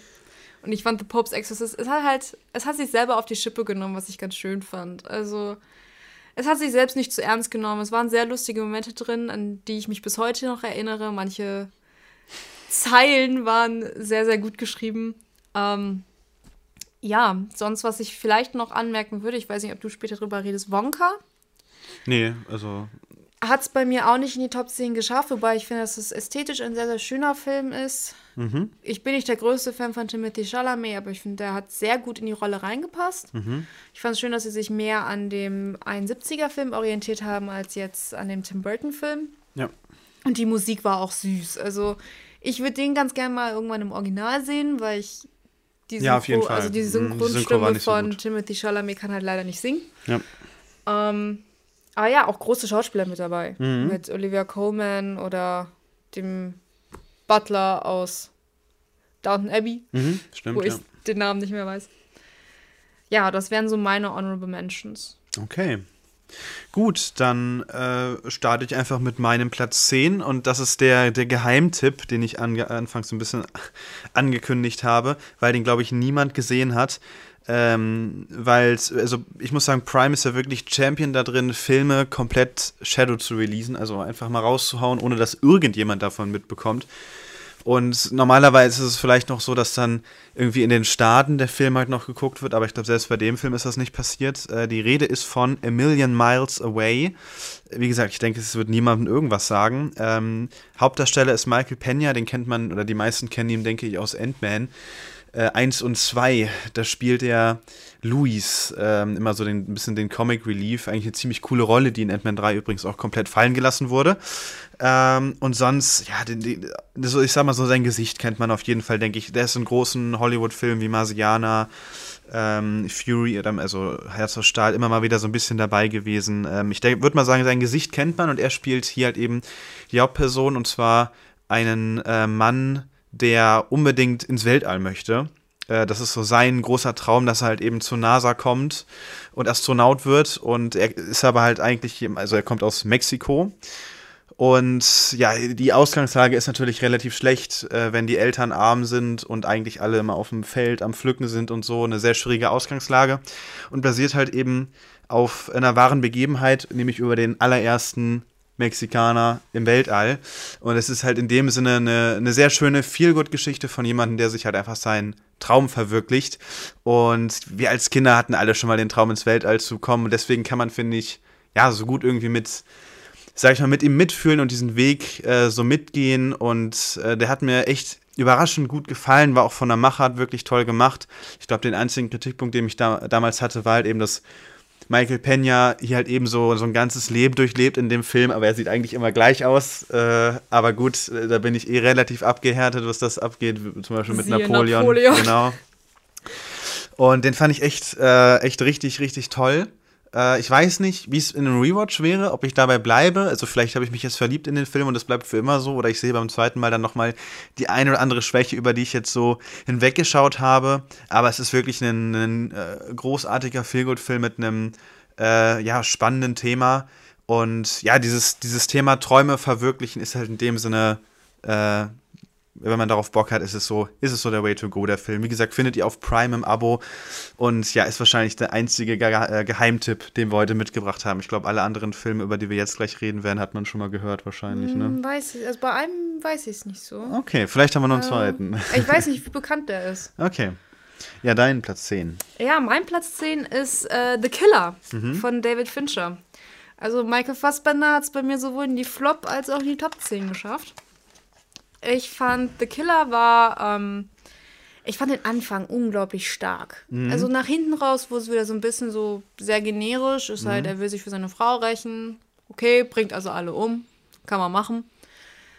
Aber ich fand den Anfang unglaublich stark. Ähm, ich fand diese Ruhe war sehr eindrucksvoll, weil er ja erstmal seinen Alltag als Serien- oder als Auftragsmörder beschreibt und wie ruhig das eigentlich alles ist und wie langweilig und monoton das doch ist. Mhm. Und so mhm. seinen Alltag zu verfolgen, dass er eben die ganze Zeit diese Stöpsel drin hat. Und es ist ja am Anfang auch keinerlei Musik oder so da. Er redet einfach nur, er erzählt ein wenig.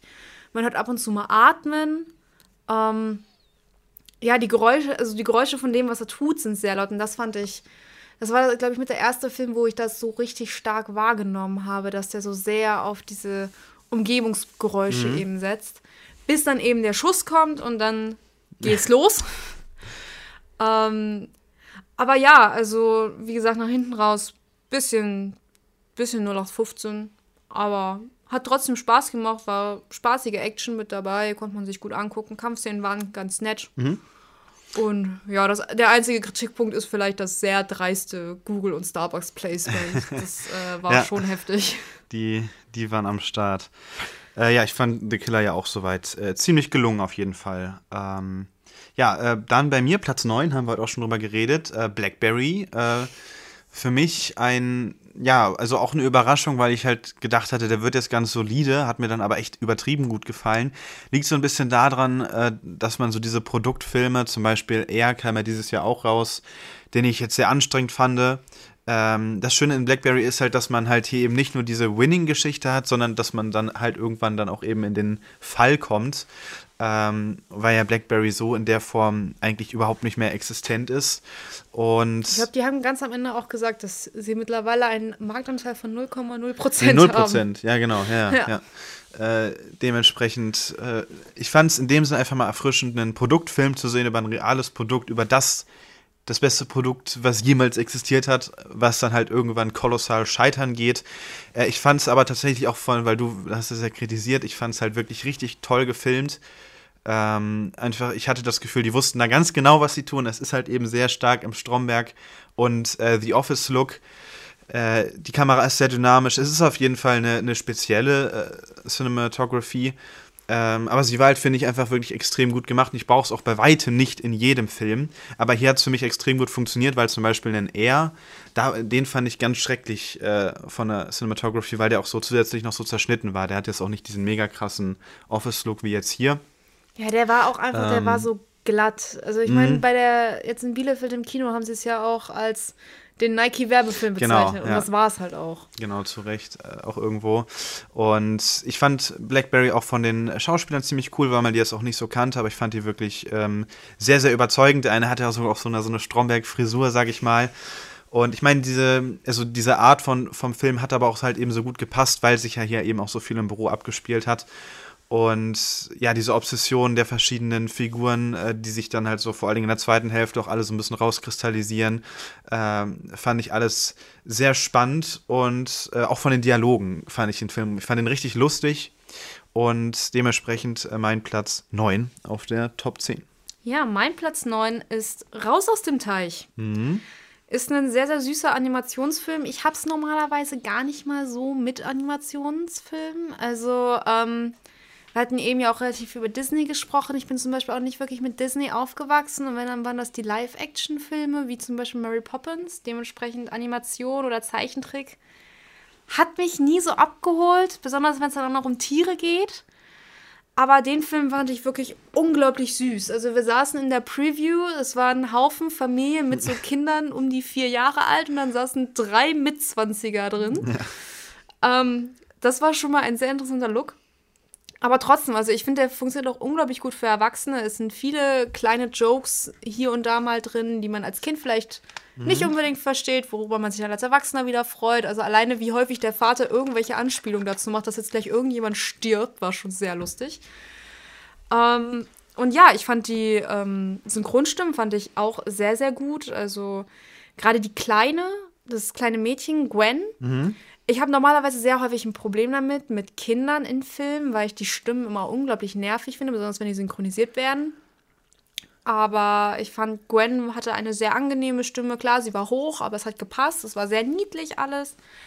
Ähm, Nina Schuber hat ja, glaube ich, die Taube gesprochen. Die fand ich sehr, sehr lustig. Und da war ich auch sehr beeindruckt, wie sie das gemacht hat. Mhm. Und ja, dieser Film ist auch einfach, es hat halt eine ganz schöne Prämisse gehabt, weil es zeigt eben dieses Unbekannte, aber auch, dass unbekannt nicht unbedingt was Schlechtes sein muss. Also es hat sehr häufig so Momente gegeben, wo man sich dachte, oh mein Gott, das ist jetzt mega gefährlich. Und am Ende stellt sich heraus, es ist gefährlich, aber es ist nicht so gefährlich, dass man davor Angst haben muss. Mhm. Und das fand ich einfach, ich fand es sehr schön. Es war ein sehr herzerwärmender Familienfilm. Und das Ende war lustig. Jo, absolut. Okay, dann äh, bei mir, Platz 8, äh, hast du nicht gesehen. Äh, ein deutscher oder der erste deutsche Film auf der Liste, also auch noch nicht der letzte. Die Rede ist natürlich von Roter Himmel. Äh, für mich der allererste Film von äh, Christian Petzold, der schon, glaube ich, viele Filme auch in der Art gemacht hat. Also, äh, und ich fand den großartig. der war. Ähm, also ich, ich kann gar nicht mal so genau sagen, wieso. Es, ich finde, es war auf jeden Fall, finde ich, kein klassisches deutsches Kino, wie man es halt eben so, so gewöhnt ist. Der war äh, nett gefilmt. Ich fand die Figuren einfach äh, sehr spannend. Äh, man konnte an sich, finde ich, stellenweise immer wieder ganz, ganz gut zu relaten. Und es war einfach ein schöner Film, der einen einfach berührt hat, sage ich mal. Und ich möchte auf jeden Fall mehr von äh, Christian äh, Petzold sehen. Äh, wie gesagt, es hat, hat, noch einige Filme mehr so in der Richtung gemacht. Vielleicht war Roter Himmel jetzt auch so der erste Film und ab dem nächsten Film merke ich dann, das ist irgendwie alles das gleiche, aber wahrscheinlich nicht. Mal sehen. ähm, aber ja, deswegen Roter Himmel, ähm, mein Platz 8. Ja, habe ich tatsächlich leider nicht gesehen, würde ich ganz gerne noch sehen. Mhm. Habe ich auch sehr viel Gutes nur von gehört. Ähm, mein Platz 8 ist Saltburn. Oh krass, hätte ich nicht gedacht, dass du den mit drauf nimmst. Okay. Doch, ich fand ihn wirklich gut. Also es war, er war sehr grotesk, aber irgendwie dabei auch sehr faszinierend. Also es gab viele Szenen, wo ich mir dachte, Alter, das ist eklig, ich kann gar nicht weggucken. Mhm. Aber ich fand einfach, es war unglaublich faszinierend, der Film, weil ich mir auch vorstellen kann, dass manche Familien wirklich so so eine Dynamik haben wie die Familie in Saltburn. Mhm. Ich fand es am Ende sehr interessant, als dann so dieser Masterplan gezeigt wird, was man ja nach und nach auch immer mehr erahnen kann, was Oliver jetzt wirklich alles abzieht und wie der wirklich tickt. Und ich fand Jacob Elordi einfach sehr, sehr gut in dem Film. Ich kannte ihn vorher nur aus Kissing Booth und er hat dieses Jahr für mich wirklich so eine 180-Grad-Drehung gemacht. Also er mhm. wird später auch nochmal bei mir vorkommen definitiv. Mhm. Ähm, und ja, mehr kann ich eigentlich zu Saltburn gar nicht so wirklich sagen. Die Story habe ich, glaube ich, großteilig verstanden. Mhm. Vielleicht müsste ich ihn irgendwann noch mal gucken, um wirklich sämtliche Zusammenhänge so aufnehmen zu können. Aber ich fand ihn gut gespielt. Ich fand auch, dass äh, hier die Hauptfigur, Barry Cohen, den kannte ich vorher nur aus Benches of Sharon, wo er auch schon sehr stark war, hat auch sehr, sehr gut gespielt. Und ich fand, der hatte auch einfach, also ich fand den Film sehr ästhetisch. Ich fand die Kostüme auch unglaublich toll. Mhm. Also die mhm. Klamotten von der, von, besonders von der Schwester, fand ich genial. Und der hatte auch wieder so einen 2000er-Look einfach, was ich sehr cool fand. Mhm. Okay, dann äh, mache ich weiter mit meinem siebten Platz und das ist äh, ja ein Film von einem großen Regisseur und zwar ist natürlich die Rede von Wes Anderson mit Asteroid City. Äh, den fand ich toll. Also auch hat auch, muss ich sagen, zwei Anläufe gebraucht. Ähm, also beim zweiten Mal schauen konnte ich ihm nochmal deutlich, deutlich mehr abgewinnen als äh, beim ersten Mal, weil irgendwie beim, beim ersten Mal hat mir noch so ein bisschen, also ich finde, der Grand Budapest Hotel ist so sein Film, weil er da alles perfekt vereint. Er ist toll gefilmt, er sieht großartig aus, er hat eine sehr berührende Geschichte. Und Asteroid City, ja, so eine richtig berührende Geschichte hat er eigentlich nicht. Der lebt halt von, sein, von seiner Symmetrie, von seiner Schönheit, von seiner Skurrilität und ist halt so ein ganz klassischer Wes Anderson-Film. Äh, ne, Wes Anderson, wie er leibt und lebt, auch die ganzen Schauspieler, die mitspielen, machen alle Spaß, aber hier, die spielen alle halt so Wes Anderson-Charaktere, die spielen nicht mal sich selbst, aber eben auch irgendwie keine richtigen Charaktere. Aber irgendwie passt das hier alles so toll zusammen, äh, dass ich äh, ihn, wie gesagt, beim, vor allen Dingen beim zweiten Mal gucken, dann nochmal deutlich mehr abgewinnen konnte. Und äh, auf jeden Fall ich wahrscheinlich so nach Grand Budapest Hotel aktuell, ich glaube, ich vergesse gerade keinen Film, so mein Lieblingsfilm von ihm ist. Aber gut, ich meine, ich habe von Wes Anderson auf jeden Fall auch noch zu wenig gesehen, da muss ich nochmal den einen oder anderen Film gucken. Aber ja, der war einfach, äh, der war einfach echt schön skurril und ich meine, er hat dann auch so, so ein paar Anleihen, wenn das Alien dann später mal so zu sehen ist, da könnte es auch einfach mal umschlagen in so einen Horrorfilm oder in sehr abgefuckte Szenen. Das passiert leider nie, aber da, äh, es ist wieder so auf dieser üblichen, der, der Film macht wieder, findest du, diese übliche Gratwanderung, die natürlich immer was Anderson-mäßig bleibt. Ja, äh, bei mir hat das leider nicht auf die Liste geschafft, weil ich dafür einfach zu viele Filme hatte, die mich überrascht haben, positiv, mhm. die ich de dementsprechend nochmal mehr erwähnen wollte, aber fand ich auch sehr stark, wobei ich nicht wirklich sagen kann, worum es in dem Film eigentlich ging. Ich glaube, so eine richtige Handlung hatte der Film eigentlich gar nicht. Ja, doch, es also ich meine, es ging halt um dieses Dorf, also. Ja, aber so, also eine wirkliche Handlung, die, die, wie lange läuft der Film? Bestimmt auch über zwei Stunden, ne? Mm, ja, der geht. Äh, 100, ach, 105 Minuten, ja, nicht ja, ganz. Okay, nicht ganz zwei Stunden, aber ähm, also dafür ist da eigentlich nicht genügend Handlung drin, aber es ist halt durch diese ganzen Bilder und so ist es einem auch egal, mhm. weil die Bilder einfach so faszinierend sind. Und wie gesagt, ich finde die Schauspieler auch wirklich sehr toll. Aber für mich war dafür ja einfach nicht dieser Überraschungseffekt. Mhm. Das ist tatsächlich auch der Grund, warum ich als nächstes schon Priscilla habe von Sofia Coppola. Mhm. Den haben wir gestern gesehen. Wie gesagt, ich hatte eben ja schon angekündigt, Jacob Elordi kommt doch einmal vor. Als Elvis. Als Elvis. Das war der einzige Punkt, der mich ein bisschen gestört hat. Er hat sehr gut gespielt. Ich fand, äh, man hat ihm auch sehr gut diese Emotionen abgenommen. Aber wenn man halt einmal Austin Butler als Elvis im Kopf hat, ist ein anderer Elvis schwierig. Mhm. Ähm, nee, aber ich fand den Film äh, sehr stark. Ich hatte aber auch sehr große Hoffnung an den Film. Dementsprechend war da jetzt eben dieses Ding von, das hat mich jetzt super positiv überrascht, nicht da, weil ich eigentlich schon erwartet hatte, dass er sehr gut wird. Ähm, ich fand einfach, es war eine sehr interessante Sichtweise auf Elvis diesmal, mhm. wobei ich finde, dass den Film Priscilla zu nennen, ich weiß nicht, wie gut das passt, weil es geht dafür zu wenig um Priscilla. Mhm. Also es passt zu dem anderen Film Elvis. Ähm, dass man sozusagen sagen kann, man hat einmal eine Sicht auf Elvis als Figur aus Elvis Sicht mhm. und dann hat man einmal eine Sicht auf Elvis aus Priscillas Sicht, weil selbst in ihrem eigenen Film ist sie eigentlich völlig unwichtig. Mhm. Und das finde ich ein bisschen traurig irgendwie für die Person Priscilla. Also jetzt nicht für den Film. Ich glaube, das war auch extra so gemacht. Ähm, aber ja, ich hatte 90 Prozent der Zeit eigentlich nur Mitleid mit ihr. Und so, also was ich an dem Film noch ganz interessant fand, war halt, dass ähm, du konntest nicht wirklich einen Midpoint oder einen All is Lost ausmachen, weil diese ganze Beziehung ja eigentlich nur aus All is Lost Momenten bestand. Also es ist immer wieder, dass man sich denkt so, oh, jetzt, jetzt haben wir den Tiefpunkt erreicht und dann geht es einfach weiter. Mhm. Dann machen sie weiter, als wäre nie was passiert und dann kommt das nächste, wo du denkst so, jetzt haben sie es aber und nein, es geht weiter. Es geht einfach immer weiter und immer weiter und es wird immer schlimmer und ich dachte nicht, dass Jacob Elordi nach Kissing Booth nochmal eine größere Red Flag spielen kann, aber er kann es. Jo, ja, ich mache Priscilla auch auf jeden Fall gerne. Ich fand den sehr solide. Für mich hat es nicht für die Top 10 gereicht, aber ähm, ja, läuft aktuell im Kino, also kann man sich definitiv sehr gut angucken. Äh, Platz 6 folgt jetzt bei uns beiden und für mich der letzte deutsche Film auf der Liste. Und die Rede ist natürlich von Das Lehrerzimmer. Äh, auch ein sehr starker äh, deutscher Film, wo es halt um eine, ähm, ja, um eine Lehrerin geht, die an der Schule arbeitet und irgendwie wird geklaut. Und dann beginnt sie ja, herauszufinden, okay, wer klaut hier, weil dann gewisse Lehrer verdächtigen schon den Schüler und dann wird das alles so, so ein bisschen toxisch und äh, dabei verbrennt sie sich aber ziemlich äh, doll die Finger, sag ich mal, und gerät halt selber auch in sehr große Nöte. Und es ist in dem Sinne ein, ein sehr starker Film, äh, einfach weil diese, diese gesamte Dramatik so unglaublich gut funktioniert ähm, obwohl es überhaupt nicht auf das Privatleben der Hauptfigur eingegangen wird. Also man, es ist ein deutscher Film, ohne dass es mal wieder drei Beziehungsdramen braucht und äh, was weiß ich. Und, ein und eine tote Mutter?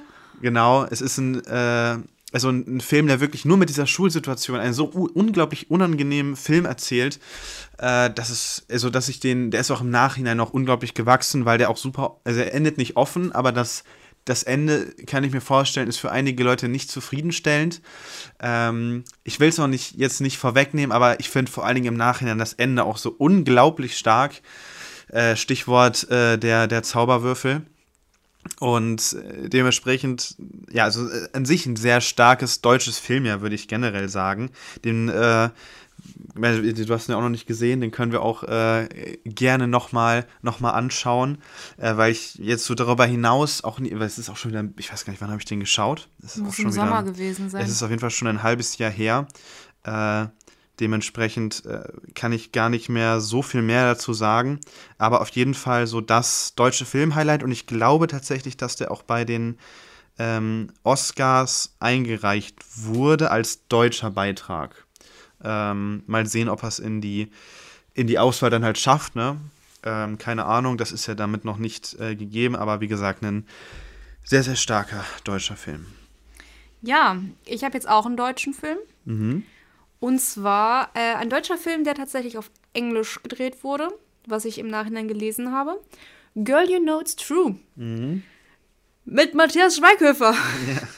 Hätte ich auch nicht gedacht, dass ich das mal sagen würde, aber Matthias Schweighöfer ist sehr gut in diesem Film. Mhm. Also, ähm, mich hat der Film sehr positiv überrascht, weshalb er auch so hochgekommen ist, weil eigentlich, wir sind an dem Tag erst in Aquaman und dann in Girl You Know It's True gegangen und dachten mhm. uns so, in welchen Bruch schicken wir uns hier gerade. Aber der Film war wirklich sehr gut in meinen Augen. Also er hat sehr viel Spaß gemacht. Er hat definitiv eine Geschichte erzählt, die erschreckend ist, mhm. die ich so auch grob kannte, aber ich wusste jetzt zum Beispiel über das Ende gar nichts, mhm. was ähm, ich nochmal sehr interessant fand. Ich fand auch die Erzählart, wie sie das gemacht haben, dass die beiden Jungs sozusagen durch diesen Film durchführen und an keinem Punkt dieser Geschichte sich gerade selber befinden, sondern die sind ja in so einem separaten Raum sozusagen. Fand ich sehr, sehr cool. Wie gesagt, äh, Matthias Schweighöfer anscheinend eigentlich ein sehr, sehr guter Schauspieler. Nur die Filme, die er halt normalerweise macht, sind meistens bodenlos. Ähm, und ja, Tanzszenen waren cool, die Musik ist catchy, aber das wusste man ja vorher schon.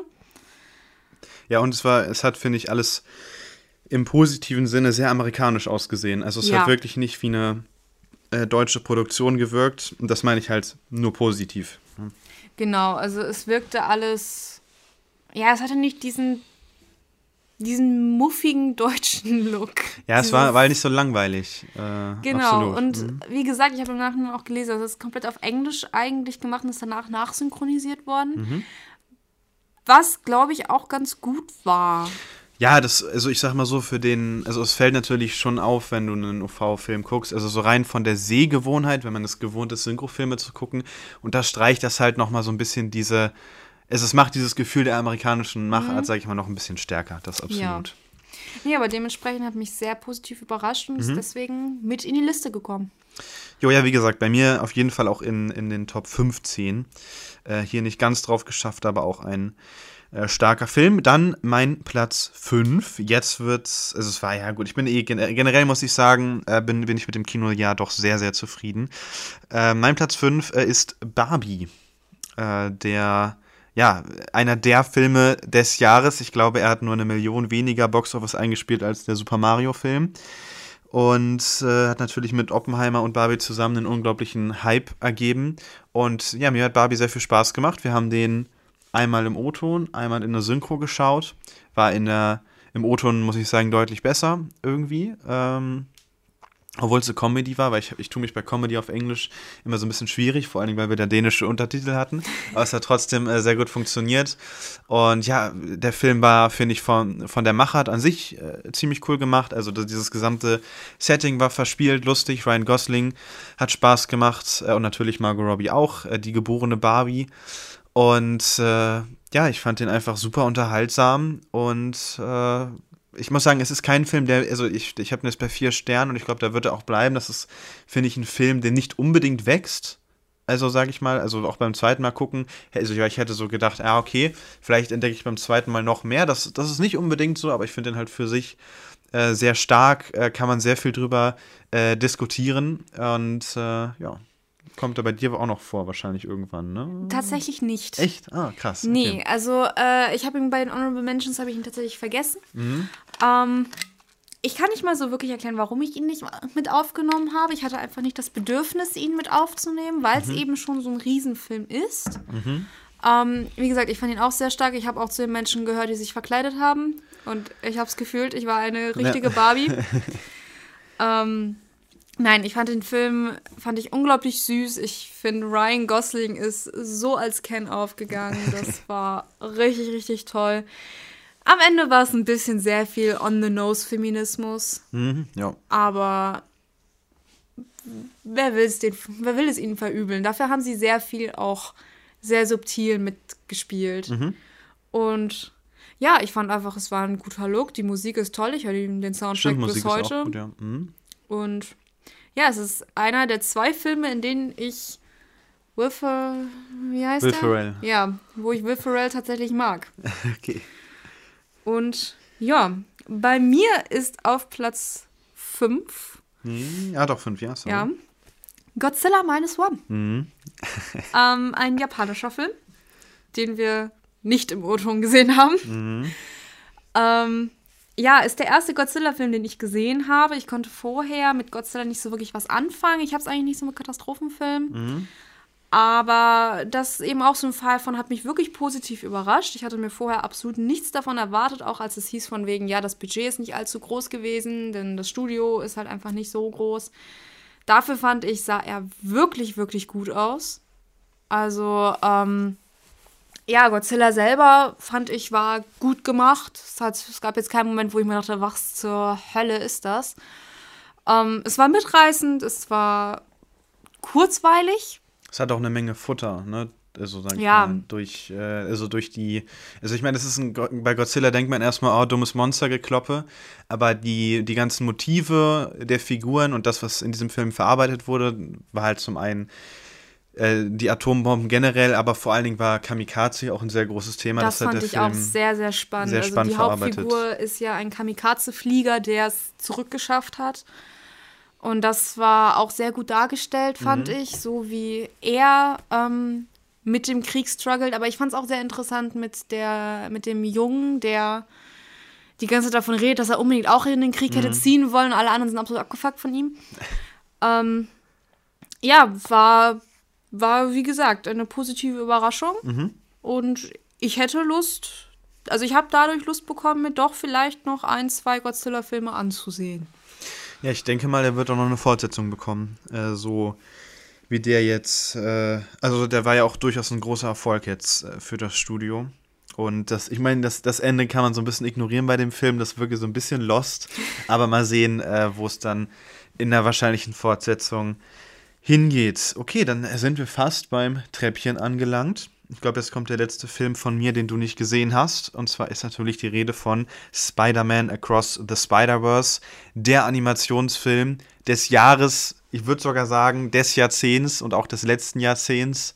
Ich glaube, mehr Peak-Animation äh, hat man bis jetzt noch nicht gesehen, äh, weil die Story war in dem Sinne wirklich stark. Es ist ja auch ein Zweiteiler und wir werden wahrscheinlich auch noch äh, ein bisschen länger warten als gedacht auf den zweiten Teil als bisher gedacht. Ähm, und natürlich die Qualität und die Vielfalt und die generelle Animation überhaupt, was in diesem Film so zu sehen war. Also so viele verschiedene Stile kombiniert in einem Film. Ja, gab es bis jetzt wohl noch nie. Ich glaube, das einzige Manko am Film selber ist so ein bisschen, dass man dann sich irgendwie anscheinend gezwungen sah, auch noch zwei, drei Szenen ja, also, also Live-Action-Szenen aus dem MCU einzubringen, so als nerviges Cameo, sage ich mal. Aber gut, da kann man dann wirklich sehr gerne drüber hinwegsehen.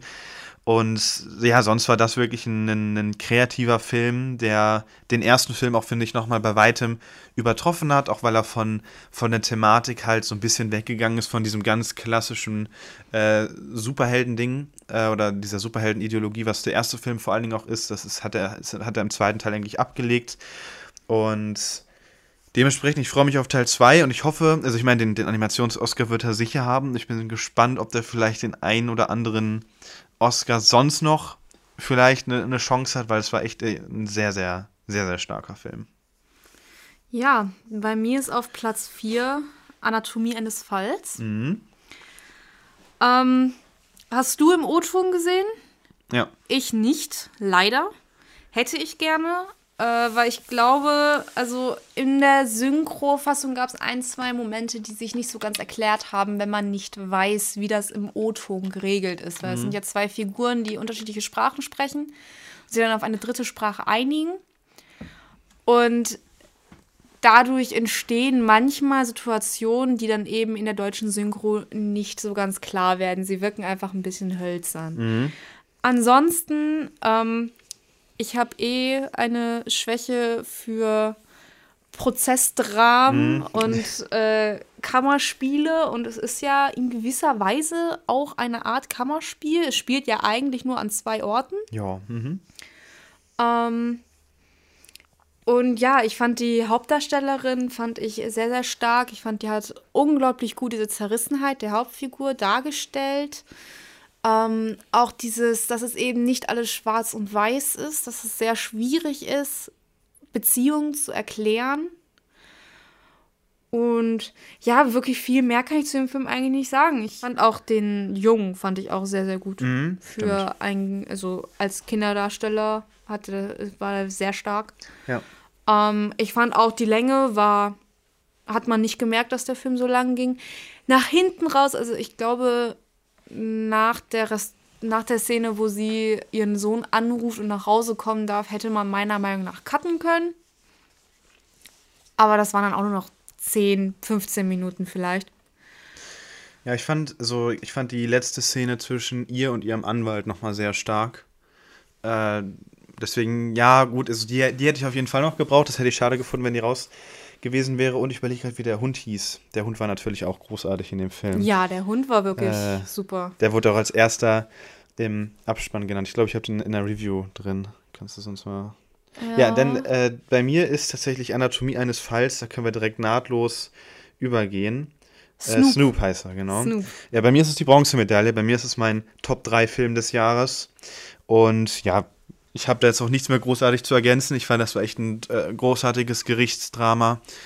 Auch mit einer Menge Futter, äh, auch na, jetzt gar nicht so krass cineastisch gefilmt, sondern auch sehr nah an den Figuren und ein richtiger Brecher dieses Jahr. Ja, hat auch sehr viel zum Nachdenken angeregt. Mhm. Das fand ich, es kamen sehr viele Aussagen, wo man noch sehr lange drüber hätte diskutieren können, was ich mhm. sehr stark fand. Mhm.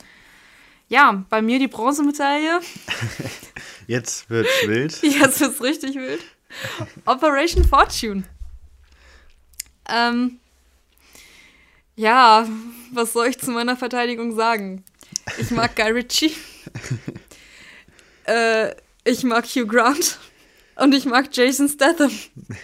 Fertig. Nein, ich fand, ähm, der Film war einfach unglaublich spaßig. Das ist auch der erste Film, glaube ich, wo ich wirklich zweimal im Kino war. Einfach mhm. weil ich gesagt habe, mir hat der so gut gefallen. Ich weiß ganz genau, er ist cineastisch jetzt kein Meisterwerk. Aber er macht Spaß zu gucken. Es sind schöne Action-Szenen drin. Hugh Grant spielt sich selbst. Was will man mehr? Es ist dein Guilty Pleasure-Film des es Jahres. Es ist sowas von mein. Ich könnte den jeden Tag gucken. Nein, das nicht unbedingt, aber. Ja, ich, also ich fand, mir hat er auch Spaß gemacht. Also für mich ist nicht unbedingt ein Top-10-Kandidat, äh, aber ich meine, ich habe ja auch zum Beispiel den einen oder anderen Guy film den ich deutlich besser finde als die, die breite Masse. Ähm, dementsprechend, äh, ich werde dich dafür nicht judgen. es gibt andere Personen, Tim, aber sonst. ja, der muss damit leben. Ich meine, der muss auch damit leben, dass ich äh, der Junge und der Reihe nicht gut finde. Also. Ich glaube, wir haben jetzt tatsächlich den ersten und einzigen Film in beiden Listen auf dem gleichen Platz. ja. Und zwar, ja, unser Platz 2 bei uns beiden ist äh, Dungeons and Dragons. Äh, kam auch Anfang äh, des Jahres relativ und ach, der war, also ich muss sagen, wo wir gerade bei Guy Ritchie-Filmen, die mir gut gefallen sind, waren, äh, ich finde zum Beispiel halt King Arthur mag ich super gerne. Oh, ich liebe King Arthur. Die Musik von King Arthur ist Genial. Und ich finde, Dungeons and Dragons geht halt an sich in eine, also so in eine ähnliche Richtung. Es ist wieder ein, ein relativ durchgewürfeltes Fantasy-Universum. Und wir haben einen ziemlich coolen Cast. Hier ist halt nicht Charlie Hunnam dabei, sondern Chris Pine, den ich auch unglaublich gerne mag, auch durch die Star Trek-Filme. Und äh, Hugh Grant ist auch wieder mit dabei. Spielt auch der wieder, wieder sich, sich, selbst. sich selber spielt. Und ach, hier, hier passt, finde ich, einfach alles zusammen. Es ist ein sehr lustiger Film. Es ist, finde ich, so ein also so war das MCU in seinen besten Zeiten, sage ich mal. Ähm, also es ist, man hat sehr unterhaltsame Figuren, die sehr gut miteinander funktionieren. Ähm, es gibt an sich halt immer wieder einen Gag und ich finde die meisten, oder Gags und die meisten davon zünden. Der Film sieht an sich auch wirklich gut aus.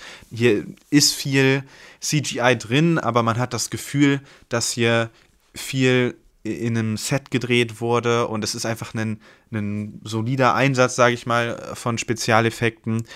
Und natürlich hat man sich hier so, sag ich mal, bei allen möglichen Fantasy-Franchises bedient und auch so ein bisschen bei Videospielen. Aber es ist einfach so ein extrem guter Mix, der super gut zusammenpasst. Es ist auch der also den Film und Platz 1, das sind auch die einzigen Filme, die ich dieses Jahr dreimal gesehen habe. Und äh, sie waren äh, kein Mal davon äh, langweilig. Ich finde auch, äh, wie gesagt, die Figuren waren, wie gesagt, auch stark. Die hätte man natürlich noch viel mehr ausprägen können, klar. Aber trotzdem funktionieren die gut genug, dass man mit denen mitfiebert. Und ähm, diese, diese Figurendynamik miteinander wächst ja auch, die wachsen ja auch immer mehr zusammen im Film. Und dementsprechend mein Platz 2. Ja, ich kann dem eigentlich äh, durch und durch nur zustimmen, auch nicht viel hinzufügen, außer vielleicht, dass es ein sehr liebevoller Film ist, finde mhm. ich. Also es wird auch eine sehr schöne Familiendynamik gezeigt, ähm, was ich ganz cool finde. Und von dem, was ich so gehört habe, ich kenne mich mit dem Pen and Paper nicht aus, aber ich habe ein paar Bekannte, die spielen das und die meinten, dass da auch ein paar sehr schöne Fanservice-Sachen drin waren, die aber nicht wie in den letzten zwei Fällen so on the nose waren. Mhm. Also ich glaube, es ist so eine der besten Verfilmungen von Spielen oder Franchises oder so, die in den letzten Jahren rausgekommen ist. Weil wir hatten ja dieses Jahr zum Beispiel auch so ein super Gegenbeispiel mit Five Nights at Freddy's. Ja, stimmt. Der war nicht auf keiner Flopliste, stimmt. Ja. Nee, der war mir so unwichtig, dass ich den noch nicht mal erwähnen wollte. Also ich, ich bin da auch nicht so krass in der Thematik, weil Pen and Paper äh, oder Dungeons and Dragons ist ja ein. Ich weiß nicht, wie wie, also wann spielt man das? Also, ich habe das an sich auch schon gespielt, aber ich weiß nicht, ob wir wirklich das gespielt haben oder irgendeine andere Abwandlung. Also ich glaube halt, dass, dass es für einen Film an sich auch recht dankbar war, weil das so ein super freies Universum ist. Ne? Also ja. ich weiß gar nicht, ab wann man überhaupt sagt, ich spiele jetzt wirklich Dungeons and Dragons oder, ne, also das weiß ich gar nicht so ganz genau, was jetzt da wirklich, also wahrscheinlich, weil ich glaube, es gibt halt so Geschichten, äh, die du halt durchspielen kannst und die dir wahrscheinlich kaufen kannst, die dann offiziell darunter laufen irgendwie. Äh, da bin ich, wie gesagt, auch echt gar nicht im Thema. Ich ähm, auch nicht. Wie gesagt, ich hatte nur gehört, dass das eben mh. auch für Fans gibt. Gab es ein paar Momente, die wohl extra dafür gemacht waren, die wohl auch echt gut gewesen sein sollen. Also ich wollte damit einfach nur unterstreichen, es ist mal eine Verfilmung, die nicht Mist ist. ähm, da hatten wir durchaus mal welche, wo man sich fragte, was zur Hölle soll das? Ja. Und ja, ich fand auch einfach, es war ein lustiger, kurzweiliger, irgendwie Action, Fantasy-Film. Mhm. Und auch, also CGI hat mich auch, also es sollte ja auch nicht so hyper, hyperrealistisch aussehen. Also es ist ja in deutschen Filmen zum Beispiel muss ja immer alles so super realistisch sein. Und Dungeons Dragons lebt ja wirklich davon, dass es einfach absurd ist. Ja. Und das fand ich so schön, so diese absolute Absurdität, mit der sie gearbeitet haben. Jo, dann äh, kommen wir jetzt zu unseren jeweiligen Platz 1 Filmen. Und äh, ja, mein Platz 1 habe ich, wie gesagt, auch dreimal gesehen. Äh, zweimal davon haben wir ihn sogar im Kino geschaut. Einmal in äh, London, äh, im, oh, ich weiß, BFI, glaube ich, mhm. in IMAX, dann nochmal später im Privatsaal im Cineplex. Mhm. Und äh, wo noch? Ach, ich habe hier nochmal geschaut, glaube ich. Du hast einmal so den Babenheimer gemacht. Stimmt, ich habe einmal noch einen Babenheimer gemacht, weil das in London direkt nicht ging. Oder beziehungsweise hätte, hätte man auf Kampf machen können, aber. Dazu muss man sagen, dass wir ihn in London um 0 Uhr geguckt haben, an dem Tag, an dem er rausgekommen ist. Richtig. Ja, aber also die Rede ist natürlich von Oppenheimer. Ähm, und es hat auf jeden Fall noch ein bisschen gebraucht. Also, ähm, ich habe nach dem ersten Mal gucken, weil wir ihn halt in London auch noch im O-Ton sehr weit vorne und ohne Untertitel geguckt haben, äh, habe ich inhaltlich, also ich habe die Geschichte generell verstanden, aber die Dialoge inhaltlich überhaupt nicht. Und dann hatte ich äh, noch im Urlaub, bevor ich ihn dann noch mal ein zweites und drittes Mal im Kino geguckt habe, äh, habe ich noch mal ein paar Dokus angeschaut, also noch so ein bisschen mehr Wissensfutter für mich einfach persönlich rangeholt. Und ab dem zweiten Mal hat es dann eigentlich super Klick gemacht, weil dann war ich wirklich drin in der Thematik. Es gab eigentlich äh, keine, Pers also es gab eigentlich nichts mehr, was ich nicht verstanden habe, außer vielleicht die Quantenphysik selbst. Aber das lassen wir mal außen vor. Das brauche ich in meinem Leben auch nicht mehr verstehen. Darum geht es dann auch nicht unbedingt. Ähm, und ja, ich bin sehr froh, dass mir dann das doch so gut gefällt, weil es ist mein Lieblingsregisseur äh, mit meinem Lieblingsdarsteller, äh, mit Killian Murphy, der auch hier großartig ist.